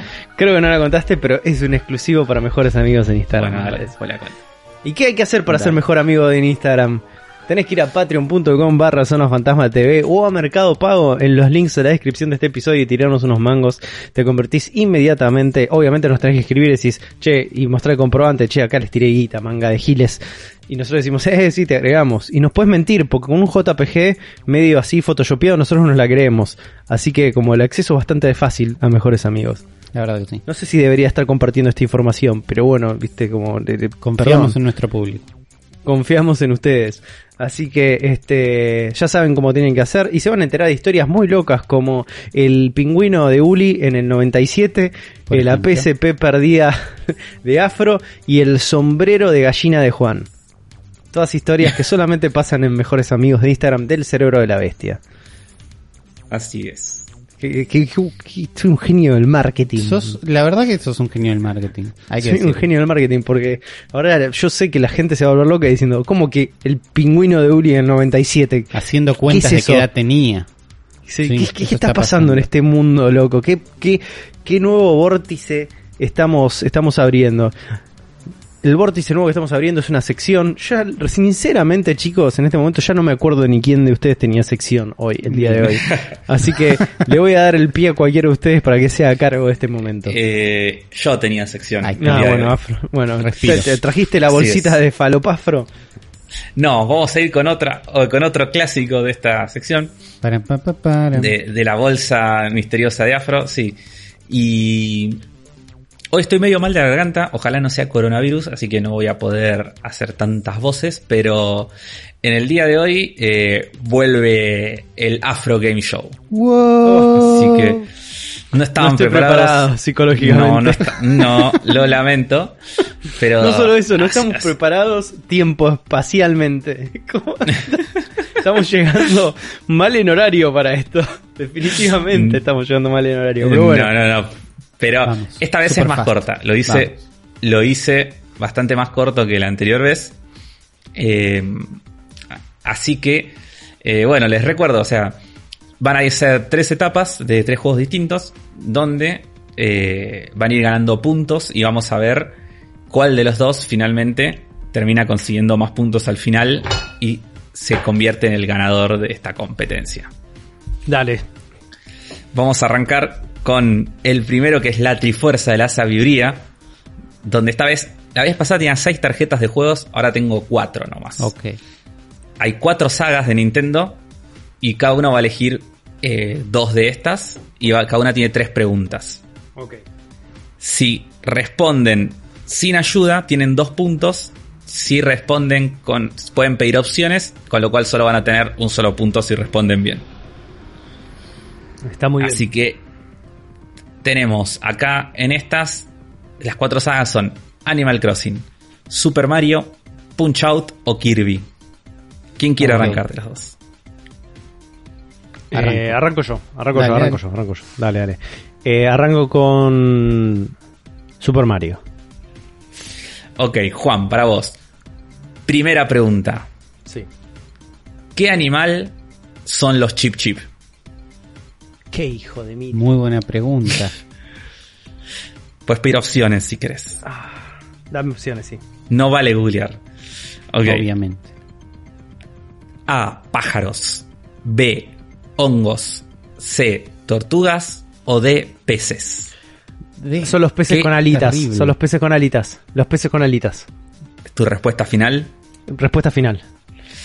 Tu respuesta es correcta. Sí, sí, Son sí. los peces. Wow. Cuando Exactamente. dijiste, cuando dijiste peces me acordé. Ya está. Segunda pregunta. ¿Cómo se llaman los calamares blancos del ejército de Bowser? Uy, qué sorete. ¿Querés opciones? Sí, sí, sí. Dame opciones. Opción A, bloopers. Opción B, shooters. Opción C, squids. Opción D, octis. Ah, ¿las puedes repetir? ¿Cómo Repetilas, por favor. se llaman los calamares blancos del ejército de Bowser? Bloopers, No sé, si- no sé si dijiste Shooters. scooters y- y- squids o octis. eh, bloopers eran. ¿Tu respuesta final? Sí, definitivamente. Lo, lo sé. Y es, lo cor- sé. y, y es correcta. Sí, es sí. correcta. Porque no entendí La- si habías dicho scooter o blooper. y- no, scooter no era. Y la última pregunta de esta tarjeta de Super Mario es: ¿Cuál es el nombre del Koopaling que tiene lentes de sol? Ah, y, uy, y no sé. Puedes pedir opciones si querés. Para saber cuál es el nombre del Koopaling que tiene lentes de sol. Ay, me lo sabía todos los hijos de Koopa. Los hijos de Koopa. Eh, ah, había que no- Me estoy confundiendo a ver si era Ludwig o era. Ah, o era, era Roy o Rey. Uno de esos dos. Ah. Roy. Tarán. Roy. Ro- Roy es tu respuesta final. Roy es mi respuesta. Si es Rey me, pe- me, me- me pego, me la pego. Si es Rey me la Bueno. pego. Pero Roy. El nombre del Koopa que usa lentes de sol, según Juan, es Roy. Y esa respuesta es correcta. Es Roy, efectivamente. Efectivamente es Roy. Ludwig era el que se parecía a Beethoven, ¿no? Decime- Ludwig ese que tiene abierto. Sí, sí, sí, sí, sí. También Sí, sí, tienen dos nombres de músicos y son todos medio Exactamente. parecidos. Así que ¿Sabes por qué pensaba Eh. por, por eh, Rey? Por este. ¿Cómo se llama? El pianista, que es ciego. Eh, Ray Charles. Ray Charles. Porque tenía lentes. Entonces bueno. estaba entre la duda si era Roy o era Rey. Pero. No, jugó por Roy. Y por ahí, por ahí se inspiraban en eso, pero como son japoneses lo escribieron mal. ¿Viste? Puede ser. ser, no tengo ni idea. Es mi segundo Bueno. personaje favorito de Mario Kart 8. Sí, sí, yo también lo, lo rus- mi- también creo que es mi segundo. Yo, o tercero, yo usaba a Baby Luigi. A. Isabel lo usabas, ¿no? Sí, puedes usar a Isabel. O estoy flasheando. Que... No, me parece que no. ¿eh? Entonces, sí, es mi segundo. Entonces, si no puedes usar Isabel, es el segundo. Uli, elegís. Animal Crossing, Punch Out o Kirby. Animal Crossing Punch Out o Kirby. Vamos con Kirby. Wow. Bueno, primera pregunta. ¿Qué arma utiliza el rey DDD? Uy. Ah, Fácil, Uli. Fácil es como un concepto mu- muy subjetivo. Eh, Puedes pedir opciones. puedo pedir opciones, lo voy a hacer. Opción A, una hoz. Opción B, una masa. Opción C, un martillo. Opción D, una espada. Opción B, una masa. ¿Es tu respuesta final? Es mi respuesta final. Y la respuesta es incorrecta. No. ¿Por qué estás tan Martillo. convencido? Da, es lo mismo, No. afro, dale. No, no es lo es mismo. lo mismo. Una, ma- Una no masa es y un mismo. martillo, lo mismo. Dale, No, encima no, no, es un no. martillo Afro, voy a, grande. voy a googlear masa en este momento. ¿Cuál? ah, ¿Había una opción que era martillo? No. Uli, Sí. Uli, googlea, googlea King Diddy. Y mirá, decime si no es una masa, es un martillo gigante. Lo que tiene el chabón. Bueno, vos le, le, le querés dar. Para mí, la masa es la que tiene la punta redonda y con pinches. Eso es una masa. Cuando estás hablando de un arma. A ver, masa. Vamos a buscar masa en Google. Te salen martillos de, de usar, pero el- la masa de arma es. Ah, bueno, vos estás pensando en una masa medieval. Yo cuando sí. cuando es una masa, yo estaba pensando en masa martillo. Pero Martillo estaba grande. la opción martillo. Claro. Claro, no escuché la Dale, opción dale, martillo dale por, la, puntos. por la... Bueno, te, te voy a Da- dar, te voy a dar el punto Te voy a dar el punto. Por fair play la acá de Nardone que te quiere dar el punto. Sí, sí, sí. Eh, esta Uli se viene más difícil entonces. sí, obvio, obvio de acá van a más. Por eso te pedía el punto inicial. ¿Qué, ¿Qué animal es Rick? ¿Querés las opciones? Un pájaro. Uy, con todo fue. Sí, Fue con todo, Uli. fui con todo. ¿Es tu respuesta final? Sí. ¿Estás seguro? Sí, Es incorrecta, es un Bueno. hámster. Está bien. Pero tenía que tirarla porque Igual- si la pegaba con Tiene opciones era un punto menos. Está bien. Ti- Tiene, tiene tres amigos. Uno es un pájaro, uno es un, uno es un, un pescado y el otro es un hámster. O sea, Está bien. Me convenía está- no arriesgar. tan mal. Me convenía arriesgar, la verdad. Eh, tercera Y pregunta. La tercera. ¿Cómo se llama el planeta donde vive Kirby? Uy, Tenés opciones. las voy a usar. Opción A, Popstar. Opción B, Dreamland. Opción C, Hermes 4. Opción D, Rainbow, Rainbow World. La opción B, ¿cómo era? Esta, esta no la sé. Dreamland. Eh, Opción A, Popstar. Opción B, Dreamland. Opción C, Hermes 4. me Opción D, Hermes Rainbow 4. World. Me gusta Hermes 4, pero voy a decir Dreamland. La verdad que sí. Dreamland. Y la respuesta es incorrecta. Y era muy probable.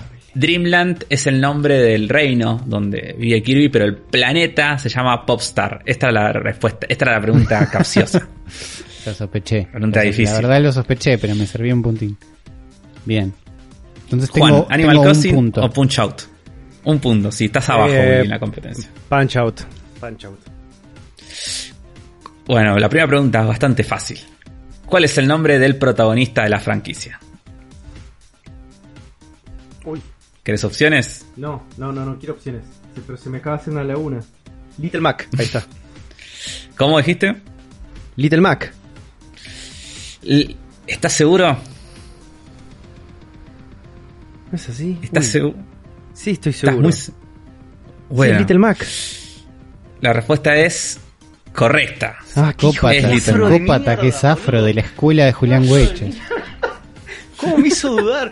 Se me hizo. Se, Es terrible. boludo, se me hizo una Yo laguna dudé. mental, no me salía. Rip, Rippy en su fácil. casa dudó. Sí.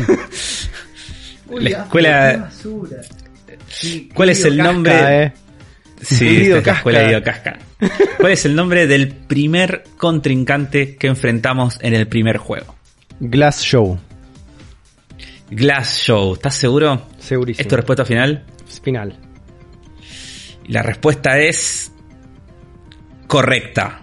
Dos puntos de nuevo. Ah, Al final, mirá, te iba muy bien con el punch out, ¿eh? Sí, sí, sí, luego lo jugué.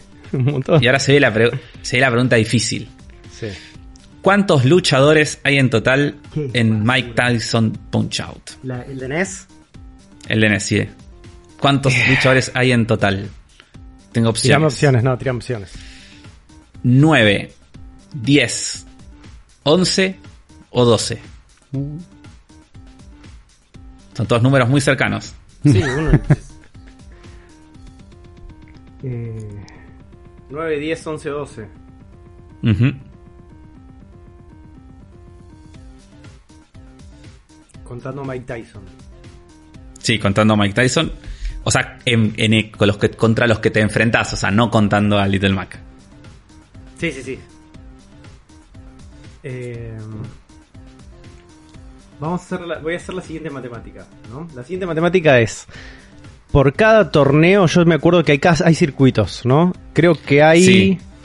Pero pensá Hay que se repiten los hay- luchadores en alguna Sí, sí, sí, por eso, pero hay cuatro circuitos. No, no creo que se no se repetían. Sí, sí, o por sí, lo menos si se repetía Don Flamenco, me acuerdo. Uy, cómo me cagaste la vida, porque tenía toda la matemática hecha. Eran, eran cuatro circuitos. El cuarto era el Dream Fight, que es contra Mike Tyson. Y yo estaba haciendo un promedio de entre 3 a 4 peleas por circuito. Pero si ahora me decís que se repetía, no, no tengo ni idea. Eh... 11. ¿Es tu respuesta final? Sí, sí, ya fue. Me estoy tirando la pileta. Y te digo que esa pileta estaba llena, porque eran Mm. 11 luchadores. Exactamente. eran 11 luchadores y le pegaste muy bien. Uli. Sí, Animal Crossing. Pará, ¿Qué le pegué a todas estas. ¿Cuántos puntos voy, Afro? Claro, me asusta esa parte. 9. ¿Nueve Uli va puntos? un punto. Está bien. Uli o sea que si respondo todas las preguntas sin opciones, lo empato. Sí. Ojo, es Esto, posible. Es posible. Uli, Uli. Uli, el, Uli cielo es jugaste el, Animal Crossing. el cielo es el límite, Uli. Un poco, es real, es real eso, sí. Uli, yo te creo que estas las sabes. Ah. Yo creo que puedes responder. A ver. La primera pregunta es: ¿qué raza de perro es Isabel? Ah, Uy, lo, ya- lo dijimos la vez pasada, lo dijimos la vez pasada, Uli. Sí, sí, vivimos esta. Vivimos esta situación. Te puedo dar opciones si Viajar querés. en el tiempo con la mente no me interesan tus opciones, Afro. Igual los.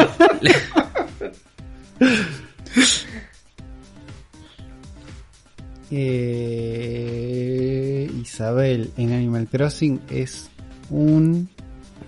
No me googlees, Uli. ¿eh? No estoy googleando, no puedo googlear si tengo los ojos cerrados y el cara estoy pensando. es un coli. No, no, no. Existe. No existe. ¿Estás, No es una raza. ¿Estás seguro que es un coli y querés No, arriesgar? No estoy seguro, pero quiero arriesgar. ¿Querés arriesgar? Sí. ¿Qué raza de perro es Isabel? Uli dice que es un coli. Y Uli, estás muy equivocado, Uli. Ah, Es un Shih Tzu, Isabel. Shih Tzu, no inventes razas, no, terrible. Ya me acuerdo de esta situación. A ver, Ok, es un Shih Tzu, me lo tatúo, lo escribo en la pared para la próxima. segunda Para la próxima. pregunta. ¿Qué relación tienen Tom Nook con Timmy y Tommy? Tienes opciones, si Lo- querés. los adoptó. Bueno, ¿cómo sería entonces? ¿Querés arriesgar eso? Eh, sí, voy a arriesgar eso. Son pero no es el padre adoptivo. Los encontró en la calle y no hay ningún papel que los junte. ¿Me explico? No, los quiere eh, mucho, pero no tiene una relación de sangre. Bueno, eh, Yo creo que decir padre, adop- adoptivo padre está bien en todo caso. Puede ser, puede ser, pero ¿Qué Padre esa adoptivo, resistencia dice Uli. padre Y la respuesta es correcta, Uli. esa. Ahí está. Y la tercera pregunta es ¿cómo se llama el perro hippie que atiende la casa de fotos? Uy, uy, uy, lo odio, lo odio, pero se llama Harvey. Uli, la respuesta es correcta, Uli. Se llama Wow, Harvey. Muy bien. Bien, Uli, bien. Si no fuera Está por 9 a Isabel. 5. Si no fuera por Isabel. Levantaste bastante. Ahora tenemos el segundo juego que es la Trifuerza del Coraje. Ok. donde les tengo una lista de tres eh, versus para cada uno. Les voy a nombrar dos juegos y ustedes tienen que adivinar cuál de esos dos juegos salió primero. Ok, dale. es el me juego gusta. más viejo. Me gusta. Dale, dale. ¿Quién quiere arrancar? Eh, que Yo arranque. Uli, yo arranqué el anterior. Uli. ¿Cuál es más viejo? versus. ¿Cuál es más viejo? Sí. ¿Urban Champions o Battle City? Uh, Wow. ¿Te acordás cuál es el Urban Champions, no? Sí. Urban Champions o Battle City. Son los dos muy viejos. ¿Cuál es más Son los viejo? dos viejos. Ah, Battle City. Y la respuesta es incorrecta. No. Urban, Urban Champions salió el 14 de noviembre de 1984 y el Battle City el 9 de septiembre de 1985. Casi un año después. Ah. El segundo versus. mejor juego. Super Mario Bros. 2 o el primer Mega Man. ¿Cuál es más viejo? ¿Super Mario Bros. 2 o el primer Mega Man? Eh, Super Mario Bros. 2 o el primer Mega Man. Super Mario Bros. Para, para, para. Super Mario Bros. Yo te voy a ayudar acá, Uli. Super Mario Bros. versión Estados Unidos o Super Mario Bros. No, no, Estados japonesa? Unidos, Estados Ah, Unidos. No, no, japonesa no. Estados Unidos. bien. El que conocemos todos como Super Mario Bros. 2. Ok. Mega Man. El que Mega Eh, Man, Mega Man, dijiste? primero. Sí. correcto. Bien. Mega Man salió el 17 de diciembre de 1987 y el Mario Bros 2 el 10 de octubre de 1988. Ok. Uy, Por último. para esto. Uli, ¿qué salió primero? ¿El Tetris de Game Boy o No. el Final Fantasy 3? Uy. ¿Qué salió primero? ¿El Tetris de Game Boy o el Final Fantasy 3? El verdadero, ¿no? No el Final Fantasy 6 que después le pusieron 3 en Estados Unidos. El verdadero Final Fantasy 3. Sí, el de NES. Ok. Salió primero que el. Ay, para, para, para, para, para. para. Sí, salió primero que el Tetris de Game Boy. ¿El Final Fantasy 3? ¿Decís Sí. que salió primero que el Tetris? Sí. La respuesta es incorrecta. No. El Tetris de Game Boy salió el 31 de julio de 1989 Es muy viejo. y el Final. Fantasy 3 el 27 de abril de 1990. Es uno de los últimos juegos de NES. Ok. Juan, Ay, no estoy preparado. ¿Para cuántos puntos gané con esto? uno. Uno. Una sola pregunta, un solo punto. Ok, estoy 7. Sí. ¿No? O 6. 6, 6, 6. Casi robo un punto. Juan. Igual si Juan la erra a las 3, todavía tenés estas posibilidades. Ok, vamos, Juan. Eh, Juan, Sí. ¿qué salió primero? ¿El Contra o el Castlevania 3? ¿El contra de qué versión? ¿El NES? Estamos hablando No, del el de. NES. El de NES. Ok. ¿El Contra Eh, de NES o el Castlevania 3? Eh, ¿Qué salió primero? El contra.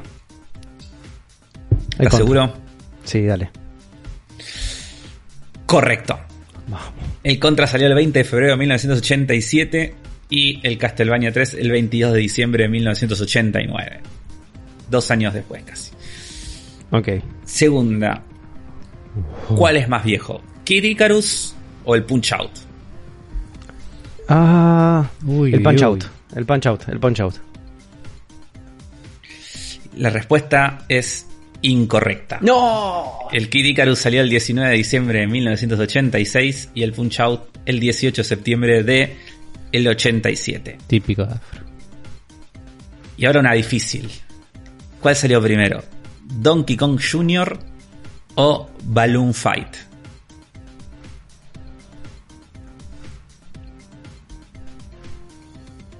Donkey Kong Jr. salió primero. Donkey Kong Jr. dice Juan. Pasa que tiene fecha de arcade también eso. No, estamos hablando de Pero las estamos hablando de la versiones. NES. Ni tengo ni idea. Donkey Kong Jr., dale. Es correcta. El Vamos. 1 de agosto del 82 y el Balloon Fight salió en el 80 y- noviembre del 84. Mi lógica con Contra y con este fue si estuvieron arcade antes, probablemente el port haya salido también antes. Bien. Buena lógica. Con lo cual Juan queda bastante arriba de Uli, 11 puntos. 11 contra 6. Ok. Pero O sea Uli todavía que, puedes... tengo que hacer 5 puntos. Sí.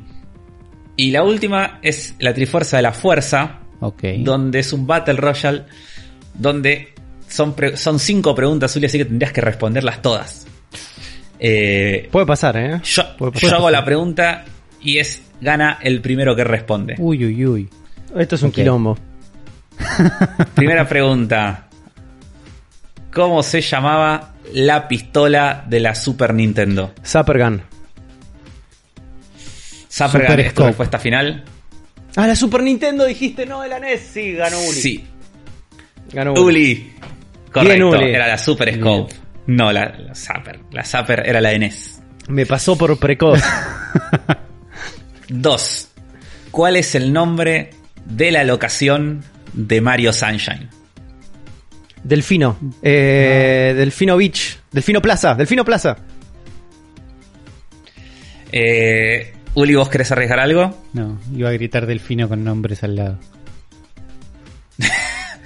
Eh, es Delfino Island, pero te la voy a dar como correcta. O sea, Ah. si Uli hubiera dicho, si Uli hubiera dicho es Delfino Island, se la Ah. dejaba a Uli. Pero está bien. Está bien, la próxima grito. ¿Cuál es el nombre del compositor de la banda sonora de Super Mario Bros? Ay. ¿Qué fue un nombre? Ah, Uli, ¿los tenés? ¿Los tenés, Uli? You can do it. ah, eh, para. Kondo, Kondo. Kondo, Koji Kondo. Correcto, Juan. Boludo, lo dijimos. quin- en- hace seis años que estamos haciendo esto, dijimos Koji Kondo 25 millones de veces. Y Eh, ¿En qué año Reggie Fils-Aime asumió Oh. como presidente de Nintendo of America? ni idea. Eh, ¿Querés tirar, Uli? ¿Un año vos? Yo tiro cualquiera, eh, 2002. Uli. 2011. No, fallaron los dos. Era en el 2006. Y la última. ¿Cómo se llama el orangután que controlamos en Donkey Kong 64? Esta es la difícil. Sí, sos un guacho. Y no sé. Hay que jugar Donkey Kong 64. ¿Sí? Eh, Yo no tengo ni idea. No, Ni idea. Steve. es re buen nombre de orangután que nadie se acuerda. Pensalo. Ah, Está muy bien, Uri. Ah, ni idea. Eh, eh, se llama eh, Sergio. No, se llama Lanky Kong. Lanky Eh, Kong, Se lo voy a llamaba googlear ahora. Sergio, había mil secu- había una remake. No hay una remake porque tiene un nombre malísimo. A verlo. Lanky Kong con Y. Ah, mirá cómo es. Es un orangután. Sí. Eh, bueno, No, no, podía tener esto termina en que ha ganado Juan Está bien. 13 a 6. Bien. Eh, están las preguntas de la muerte que si las respondías bien te dan 3 puntos, pero ya no llegás, Uli. Ok. O sea, si la de la pregunta de la muerte, igual las puedo hacer porque la onda es si las respondes bien, tenés 3 puntos, pero si respond- arriesgas y respondes mal, te quita 3 puntos. Dame una pregunta de la muerte para estar para tener un score final. La hacemos rápido. ¿Cuál es el nombre completo del conejo de Star Fox?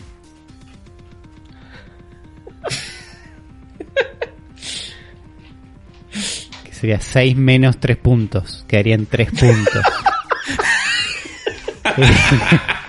Eh, no tengo idea. Y No tengo idea, ¿eh? John McClane. No sé cómo se llama. John McClane.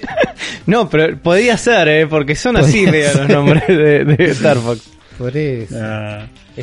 no, Primer- se llama. Pepi. Se llama Pep- Pepi Jare. Ah, no tan lejos. Que es muy loco Pepi, porque Pepi parece un burro, no parece un conejo. No, es un conejo. no miren, parece mi- un burro. miren, miren la foto frontal de Pepi, googleen la foto frontal de Pepi y díganme si no es el burro de Shrek. No, para mí es un conejo. Pepi es un burro. En el in-game es un burro. ¿Viste? Es, es un conejo en, en el arte. Es un conejo en el arte, es verdad. Es verdad. Bueno, así que Juan, ¿cómo te sentís con tu victoria? Eh, bueno, eh, tenía, mantengo el cinturón acá de campeón. La verdad que me siento muy bien. Eh, me, me alegro haber perdido todo este, todos estos momentos de mi vida con conocimiento que sirven solamente para, Para ganar esta para- competencia. para ganar esta competencia. Así que la verdad que, viste mamá, que no era todo al pedo. Ahí está. Para vos. Bueno, Uli, un, un, un 3, está bien. Está bien un 3, no es que está mal Lo peor es tampoco. que, lo peor es que pudo haber sido mejor, Uli, te, te, te me sé. Había unas que las Lo sabías. sé, pero todo lo que es la hora, todo lo que es la presión, hay una combinación de elementos. Igual había unas Bueno. preguntas difíciles, Afro. Eran difíciles. Y bueno, es así, hay de todo, hay preguntas Y fáciles. yo y tuve preguntas mucha difíciles. suerte. Yo tuve mucha suerte. Vos tiraste muchas al azar y le Yo pegaste. le pegué, sí. Pero bueno. Vamos a pasar directamente a las noticias nintenderas de esta semana. Noticias nintenderas de ayer y hoy directamente desde las pantallas RGBs de nuestros monitores hacia sus oídos, hacia sus tímpanos, donde nosotros nos dedicamos a traducir lo que otros medios reciben como primicia, nosotros lo decimos pero como una noticia vieja, filtrada, pero con mucho más eh, diversión, porque es, eh, sí, obvio. Y nos desayunamos esta semana una mini direct de denominada Partner Showcase. ¿Qué significa Partner Showcase? Que son como los juegos third party. O sea, de otros desarrolladores que desencadenan toda esta locura nintendera. Y básicamente fue la Afro Direct esta. Pues estaba lleno de juegos rítmicos que no le Sí, importan a nadie más que a Afro. Sí, sí, sí. Eh, arrancó con el Kingdom Hearts Melody of Memory, que en, en los Una papeles debería, vergüenza. Es en una los papeles debería ser algo que algo 100% para mí, pero la verdad es que no, no, no me gusta para nada el gameplay de este juego. Me parece muy malo. O sea, no, no, o sea, un juego musical de Kingdom Hearts me encantaría porque es buenísima la banda sonora de Kingdom Hearts, pero esto no, la verdad que no. No, además, El Theatrin Final Fantasy de 3DS lo tengo y me encanta. Un juegazo. además sobre el final dicen y seguí descubriendo la historia, como que va a tener algo Era- importante. es, que, sí, es, es que es obvio, porque todos los spin-offs de Kingdom Hearts, por más falopa que sea, tienen, son importantes en la trama. No Todos. sé, pero a esta altura, a esta altura no me parece gracioso más. Esto Sí, la- sí. realmente el, el gameplay que se ve es un Es juego aburrísimo. Está todo bien con los juegos celulares, pero este es como la peor versión de un juego de celular de esto. Es que es todo lento, no sé, es como muy aburrido, no, no, no sé. Por ahí si lo pones en hard y va rápido está bueno, pero así como se ve es como... Es un embole. Encima ya el primer pantallazo del Sora volando ahí tratando de agarrar las notas musicales es como fue medio Sí, no, espantoso todo, no sé, esto, es malísimo. También fue malísimo lo- el, el otro juego que mostraron, que se llama Fuser, que eso es como una especie de DJ en Eh, sí. este Este es no Tomorrowland. ¿Cómo llaman esos- es- esas, esas, Sí. esas raves? Sí, Que tú son todas flasheras. Este es el nuevo juego de Harmonix. Eh, que en las propuestas eh, supuestamente es como que vos podés combinar un montón de canciones y como que... Yo lo que tengo miedo de este juego es que sea mucho más un, una app para hacer música que un juego. Es como que me da Claro. esa sensación. que tenga poco... Como que no sé. Sí, además es un juego que tenemos ganas, a mí me intriga un poco, tenía ganas de ver cómo es el gameplay. La peor demo vimos también. Pues Sí, no fue, un fue una demo que no se entendió.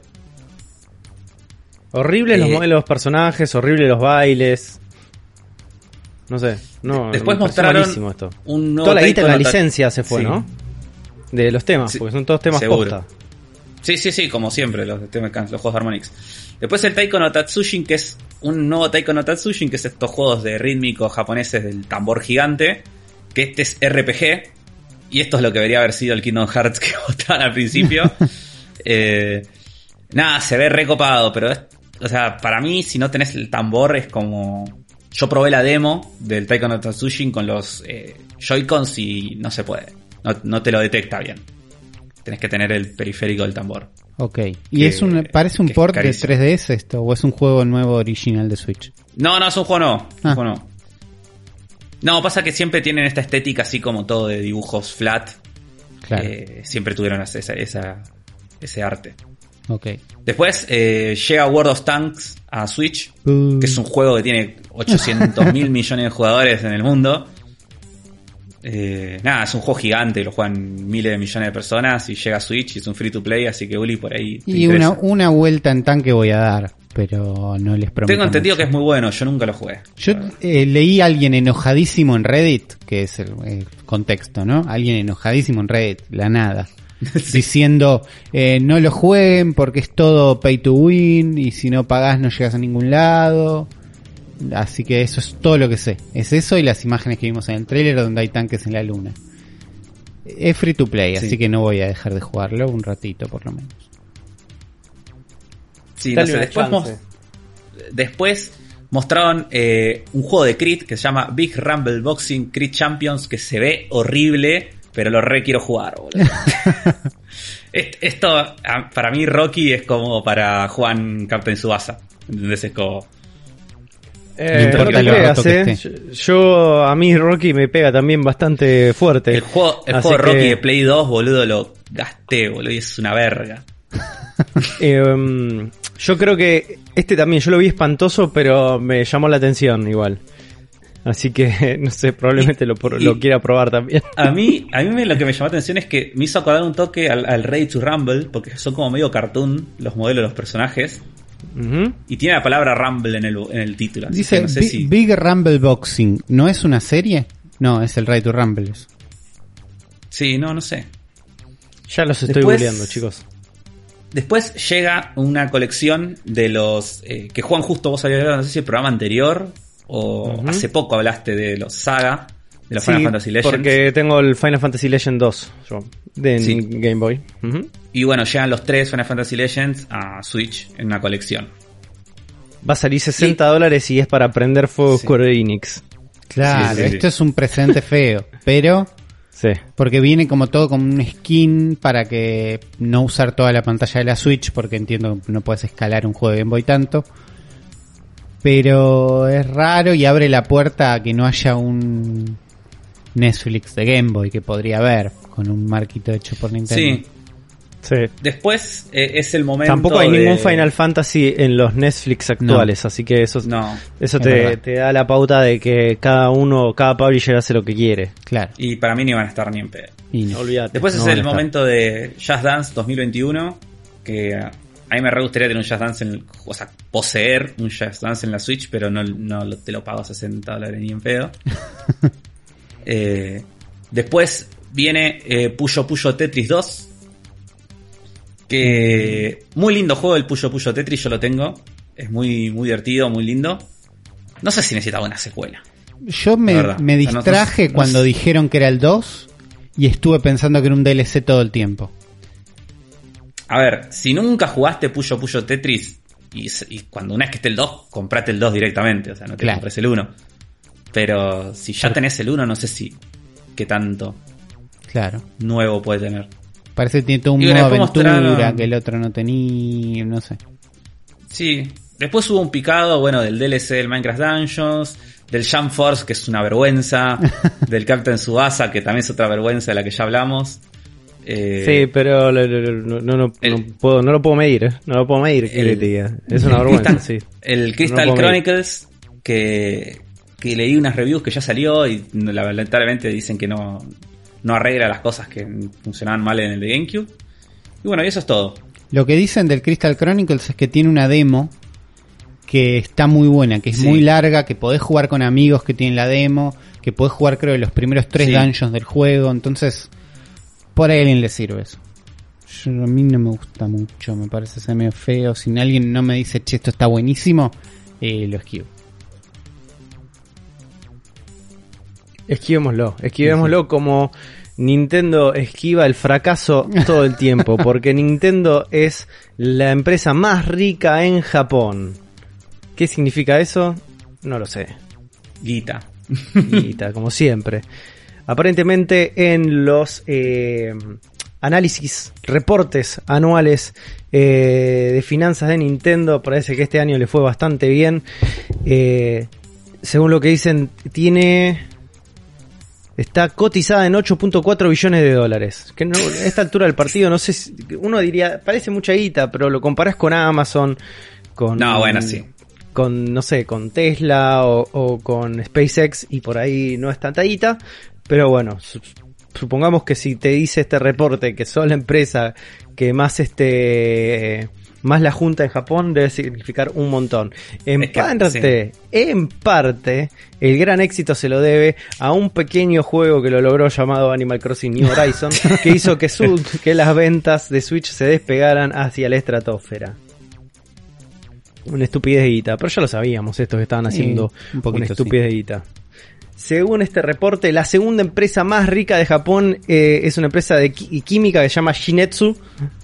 Y eh, la tercera es una empresa que se llama SMC, que no sé qué carajo hace, pero ya lo estoy googleando. SMC Japan. Eh, una empresa neumática. ¿Hacen neumáticos? En que el, sí. en el- escuchá, hacen neumáticos en el tronco del talar, Afro, cerca de tu ex casa. Mira, sí, en, mi- en mi barrio, No. en mi barrio natal. de hecho. Así es, Sí, sí. así es. Así que ya lo saben. Nintendo sigue juntándolo en pala para sorpresa de nadie. Otra sorpresa que no sorprende a nadie es los rumores que siguen dando vueltas de una nueva Nintendo Switch para este mismo año. Apa. Para este mismo año sería. Sí, principios Sí. de 2021. Eh, ahora parece que hay un periodista de Bloomberg, Takashi Mochizuki, que corroboró con el diario taiwanés United Daily News que estos que estos rumores parecerían ser ciertos. Todavía no hay ninguna especificación, pero dicen que Nintendo está investigando en tener más poder y en tener gráficos en 4K.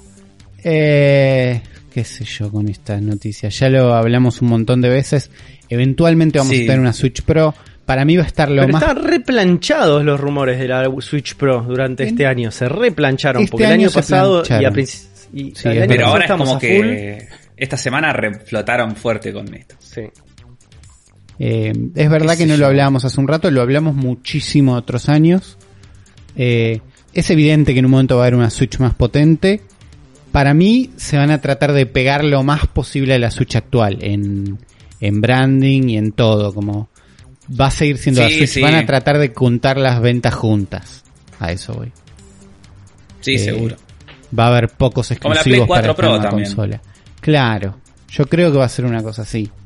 Eh, igual está bueno que haya una nueva Switch para la gente que llegue a la, a la consola. Yo no me muero de ganas de cambiar la mía. Vamos a ver qué pasa. Mínimo, lo único que pido a esta altura de una nueva Switch es que chequeen los Joy-Cons. Es que no me driftee nada. Lo demás, déjalo como está si querés. A esta altura me da lo mismo. Que no me drifteen los Joy-Cons. Nada más.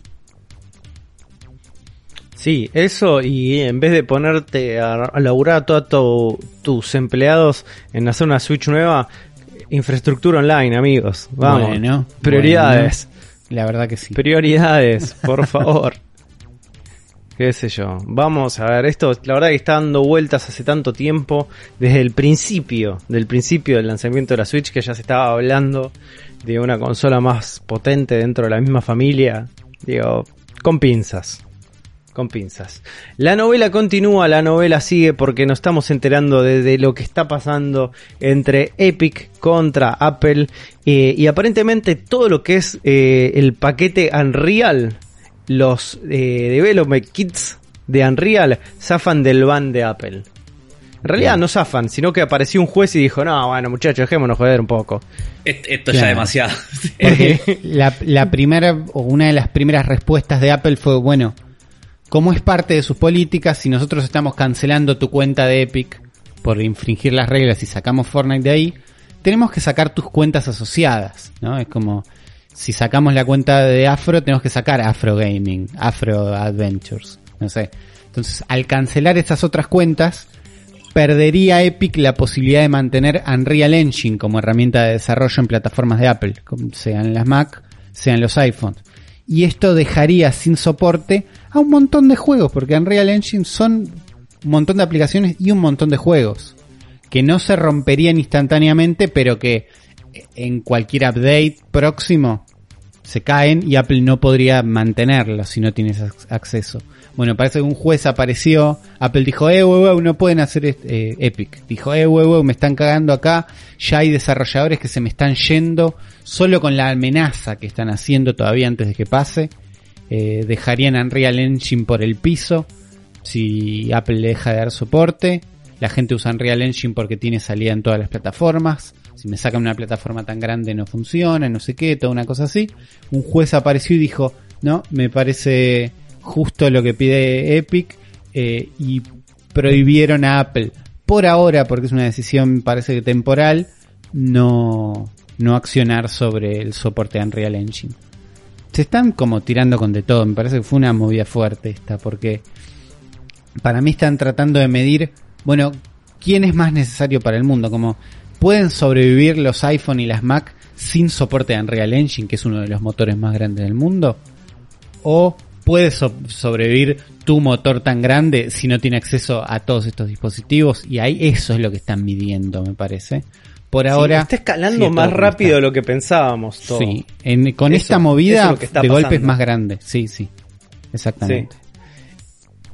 Lo bueno, lo bueno de esta decisión es que eh, deja de golpear a las personas que más nos preocupan a nosotros, que es a los desarrolladores independientes Claro. que acceden a las herramientas de Unreal para justamente generar sus productos. Eh, con esta decisión, digo, se pone más, in- más jugoso toda la batalla, ¿no?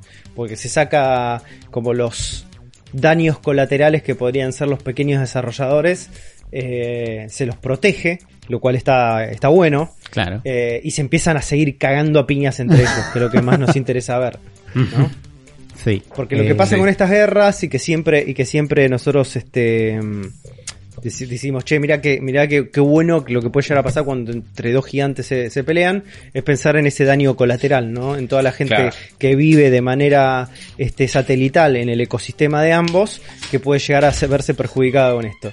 Con esta bajada, básicamente se arma un ring acá adentro. Y dice, bueno, péguense entre ustedes, pero a los demás que no los Claro. afecte. Estuvo está bueno esto, este marco que se le está dando, donde este se, se protege un poco más a los desarrolladores y a la gente que sobrevive alrededor de estas mismas dos plataformas, sí. ¿no? No solamente la plataforma de distribución, como puede llegar a ser Apple, como la plataforma de desarrollo que puede ser Unreal. Eh, sí, eh, está bueno. Y en, en este momento, eh, Epic sigue tirando con todo con un nuevo update de Fortnite. Que sacaron capítulo 2, temporada 4, full con Marvel. ¿No? Tienen de golpe. Claro, ¿no? boludo, that Disney money. Como- Muchísima guita. Muchísimos personajes de Marvel como full metidos en la historia. El icono ya es el icono de Iron Man en este momento en el del juego. Eh, Mucha hay- guita. es- eso es muchísima guita y en este momento en, hay dos versiones de Fortnite.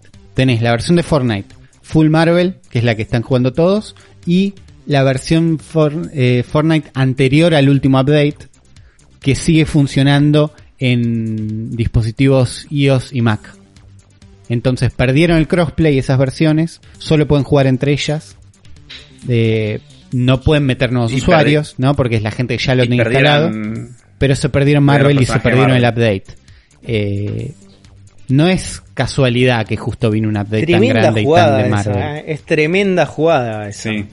Porque Sí, estaba todo desembar- planeado. de- desembarcás encima, no solo con un update de eh, 250 millones de dólares, ¿no? Porque eso es lo que debe salir la licencia de Marvel cayendo en coso, sí. en Fortnite. Sino que se van a cansar de juntarla en pala con esto. Y la gente que dejan afuera se va a, can- se va a cansar de perderla. Esa guita. No, además supongo que es- a- a- con esto también sumás la presión de Disney. Tipo de Disney diciendo, che, me estás sacando, no sé cuál es la base de usuarios de Apple, pero debe ser un montón. Claro. Es como... Y Disney sí. puede llegar a ser otro gran gran partícipe, hay que ver con en qué lugar, si se pone como mediador o no en esta ah, en esta batalla, porque eh, te da vuelta este la bala, te, te, te, te inclina la balanza, te da vuelta Disney. el partido Disney, Y sí, obvio. sí. La verdad que sí. Me gusta esto, eh, me gusta que se caen a piñas los gigantes, que se hagan pelota y mientras tanto que haya alguno ahí chiquito viendo cómo cómo la mete, ¿viste? Como diciendo cómo mete el dagazo, viste, taca ahí. Y se como el viejo que le pega la patada a Mauro Viale cuando se cae. Exactamente, la mejor analogía que podemos encontrar para esto, necesitamos, necesitamos que aparezca uno o el viejo que le pega la patada a Mauro Viale. Así es. ¿Será ese viejo que le pega a, a Mauro Viale el alpaca ball, el GOTI del 2020? Uy, uy, uy, uy, uy. ¿Qué es el alpaca ball? ¿Vieron este tráiler?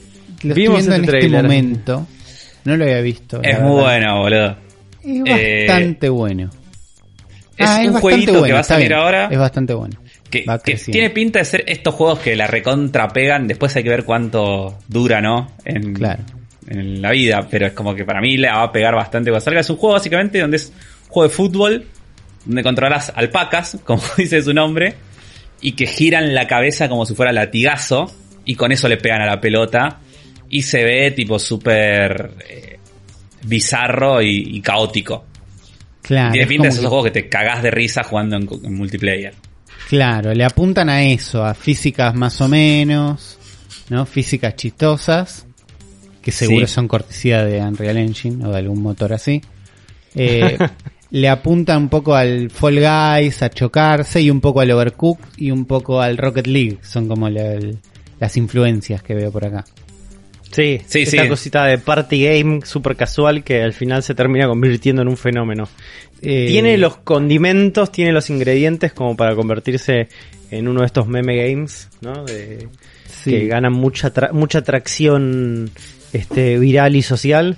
Eh, Son un poco feas las alpacas. No las reales, sino las del juego, me parece. Podrían ser más lindas, pero me gusta que les podés equipar anteojos y sombreros. Sí, pero en, el momento, en el momento del trailer donde te muestran que les están poniendo anteojos y todo y están como preparándose los ocho jugadores, te das cuenta de que esos no son muy lindos. Y decís, mmm, esto es re barato. La verdad que falta un, un, extra. Un extra de lindo en algún lado. Y no hay tanta guita por ahí todavía. No, no, probablemente. Eh, pero después vemos el cuando te muestra el mapa donde va la alpaca ahí recorriendo, me imagino por una campaña, digo, uy, qué sé yo. Ya por un mapa compré un Mario Tennis. Es muy overcooked el mapa. Es muy muy overcooked también. Hay que ver cómo va. Eh, para mí va a ser divertido este juego. Yo me gustaría jugarlo. ¿Cuándo sale? ¿Cuándo sale este juego? El 15 de octubre, en Switch y en Steam. Eh. Ojo. Vamos a ver, vamos a ver qué onda. Una buena Como tenemos que. Sí, una buena demo necesitamos, ¿no? Una buena demo. Eh, algo que no parece tan bueno es la confirmación de la nueva serie de Resident Evil que tiene una sinopsis preocupante. Yo no, yo no leí la sinopsis. Me, me, me cuentan la sinopsis, me la cuentan como un cuentito. ¿Quién me la puede contar? Yo te la leo. A ver, a ver dale.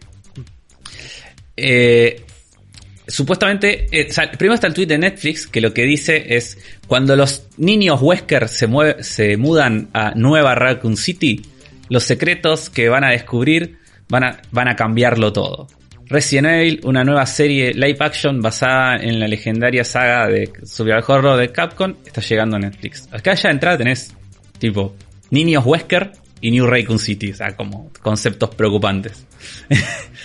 Y después, eh, después cuentan que la serie va a estar dividida como en dos líneas temporales que van a correr como en paralelo. Y en la primera línea temporal, eh, eh, los hermanos de 14 años, Shade y Billy Wesker, se mudan a Nueva Raccoon City, que es una ciudad industrial y corporativa, y donde son obligados ahí a estar durante su adolescencia. Pero mientras más tiempo pasan ahí, más se dan cuenta de que la ciudad oculta más de lo que parece a simple vista y tiene oscuros secretos, secretos que pueden destruir el mundo.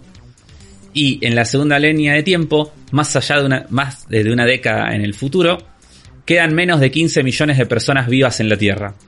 Y más de 6 billones de monstruos. Personas y animales infectados con el virus T.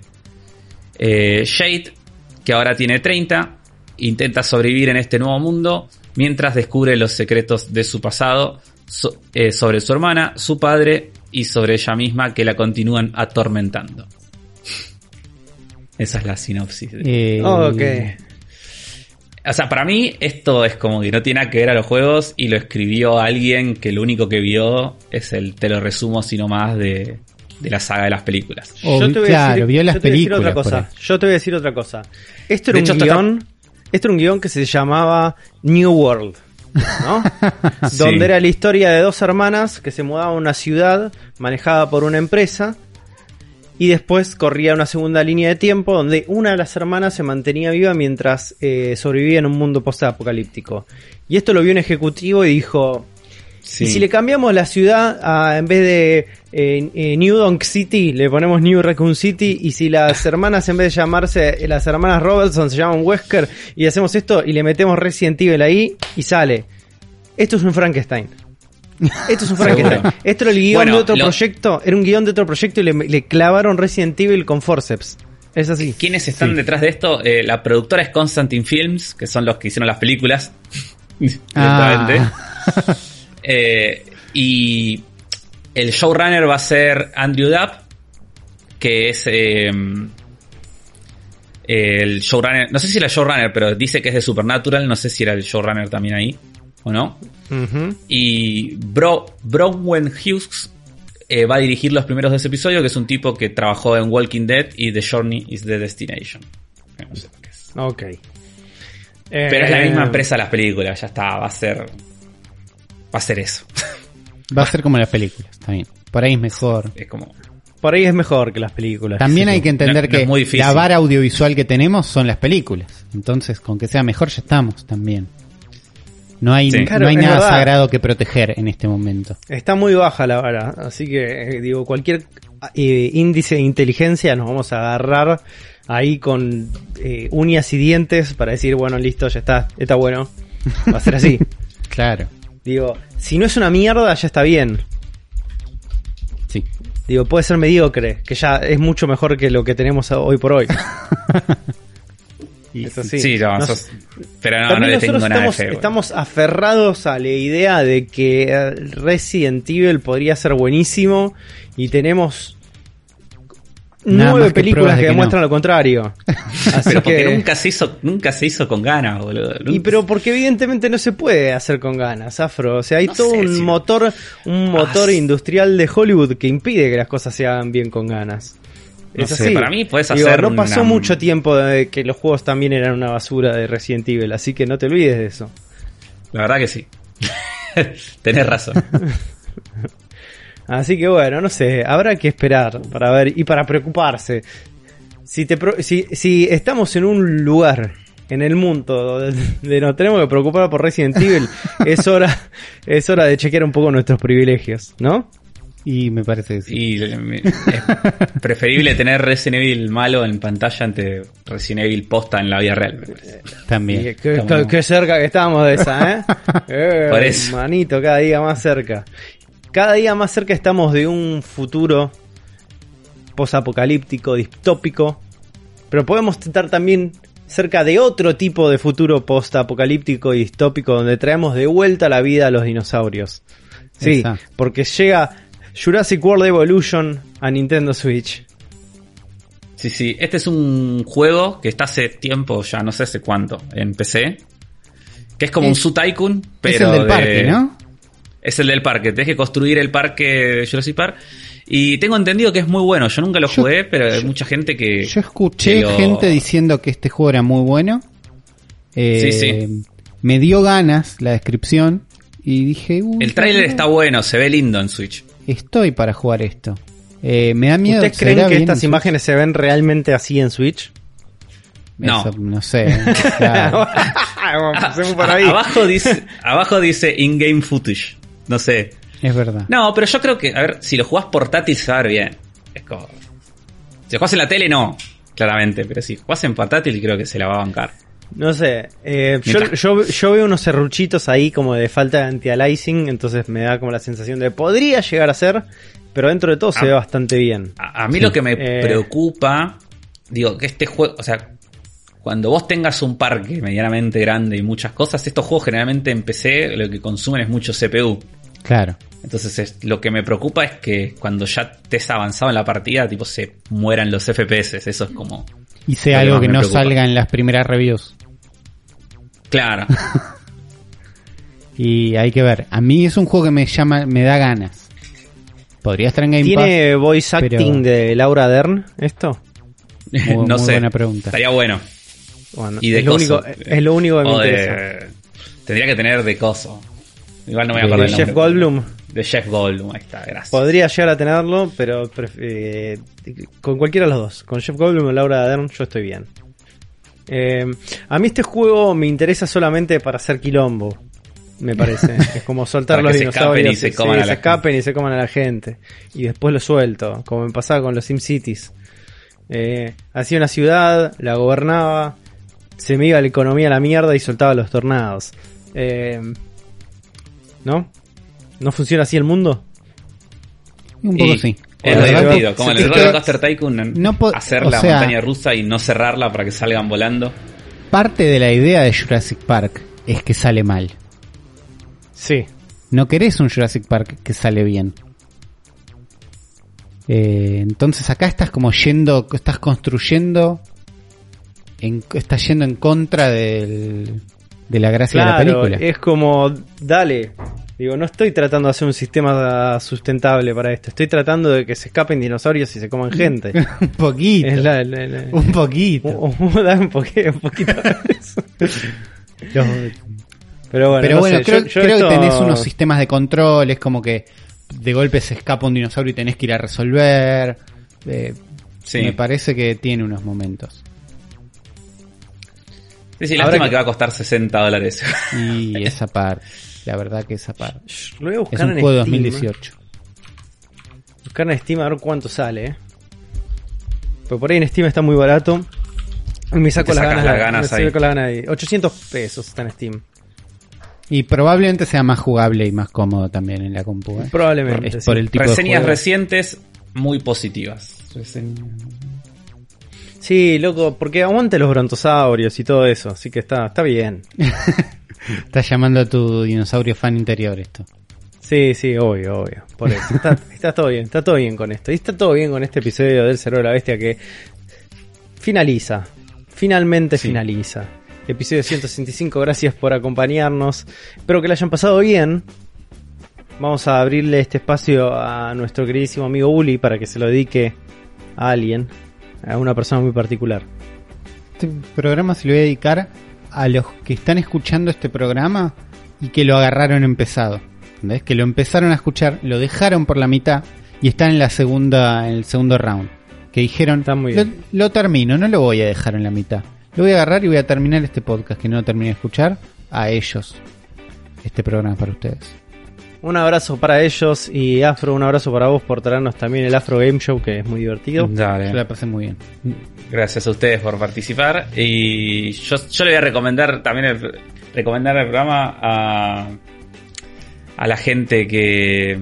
Recomendar no. ¿Cuál es la- Estoy muy malo con las palabras, boludo. No sé qué me pasa. Porque estamos cansados, estamos, Estamos cansados, son casi las 8 de la noche, sí. Afro. Yo casi Arrancamos a las googleo 4. 2018. Le, le mando un saludo. Ahí está. ¿Cómo está esta dislexia radiofónica? Es tremenda. ¿eh? Sí, le- no, no, le, le- le- le mando un saludo a todos los que se están comiendo un serenito en este momento.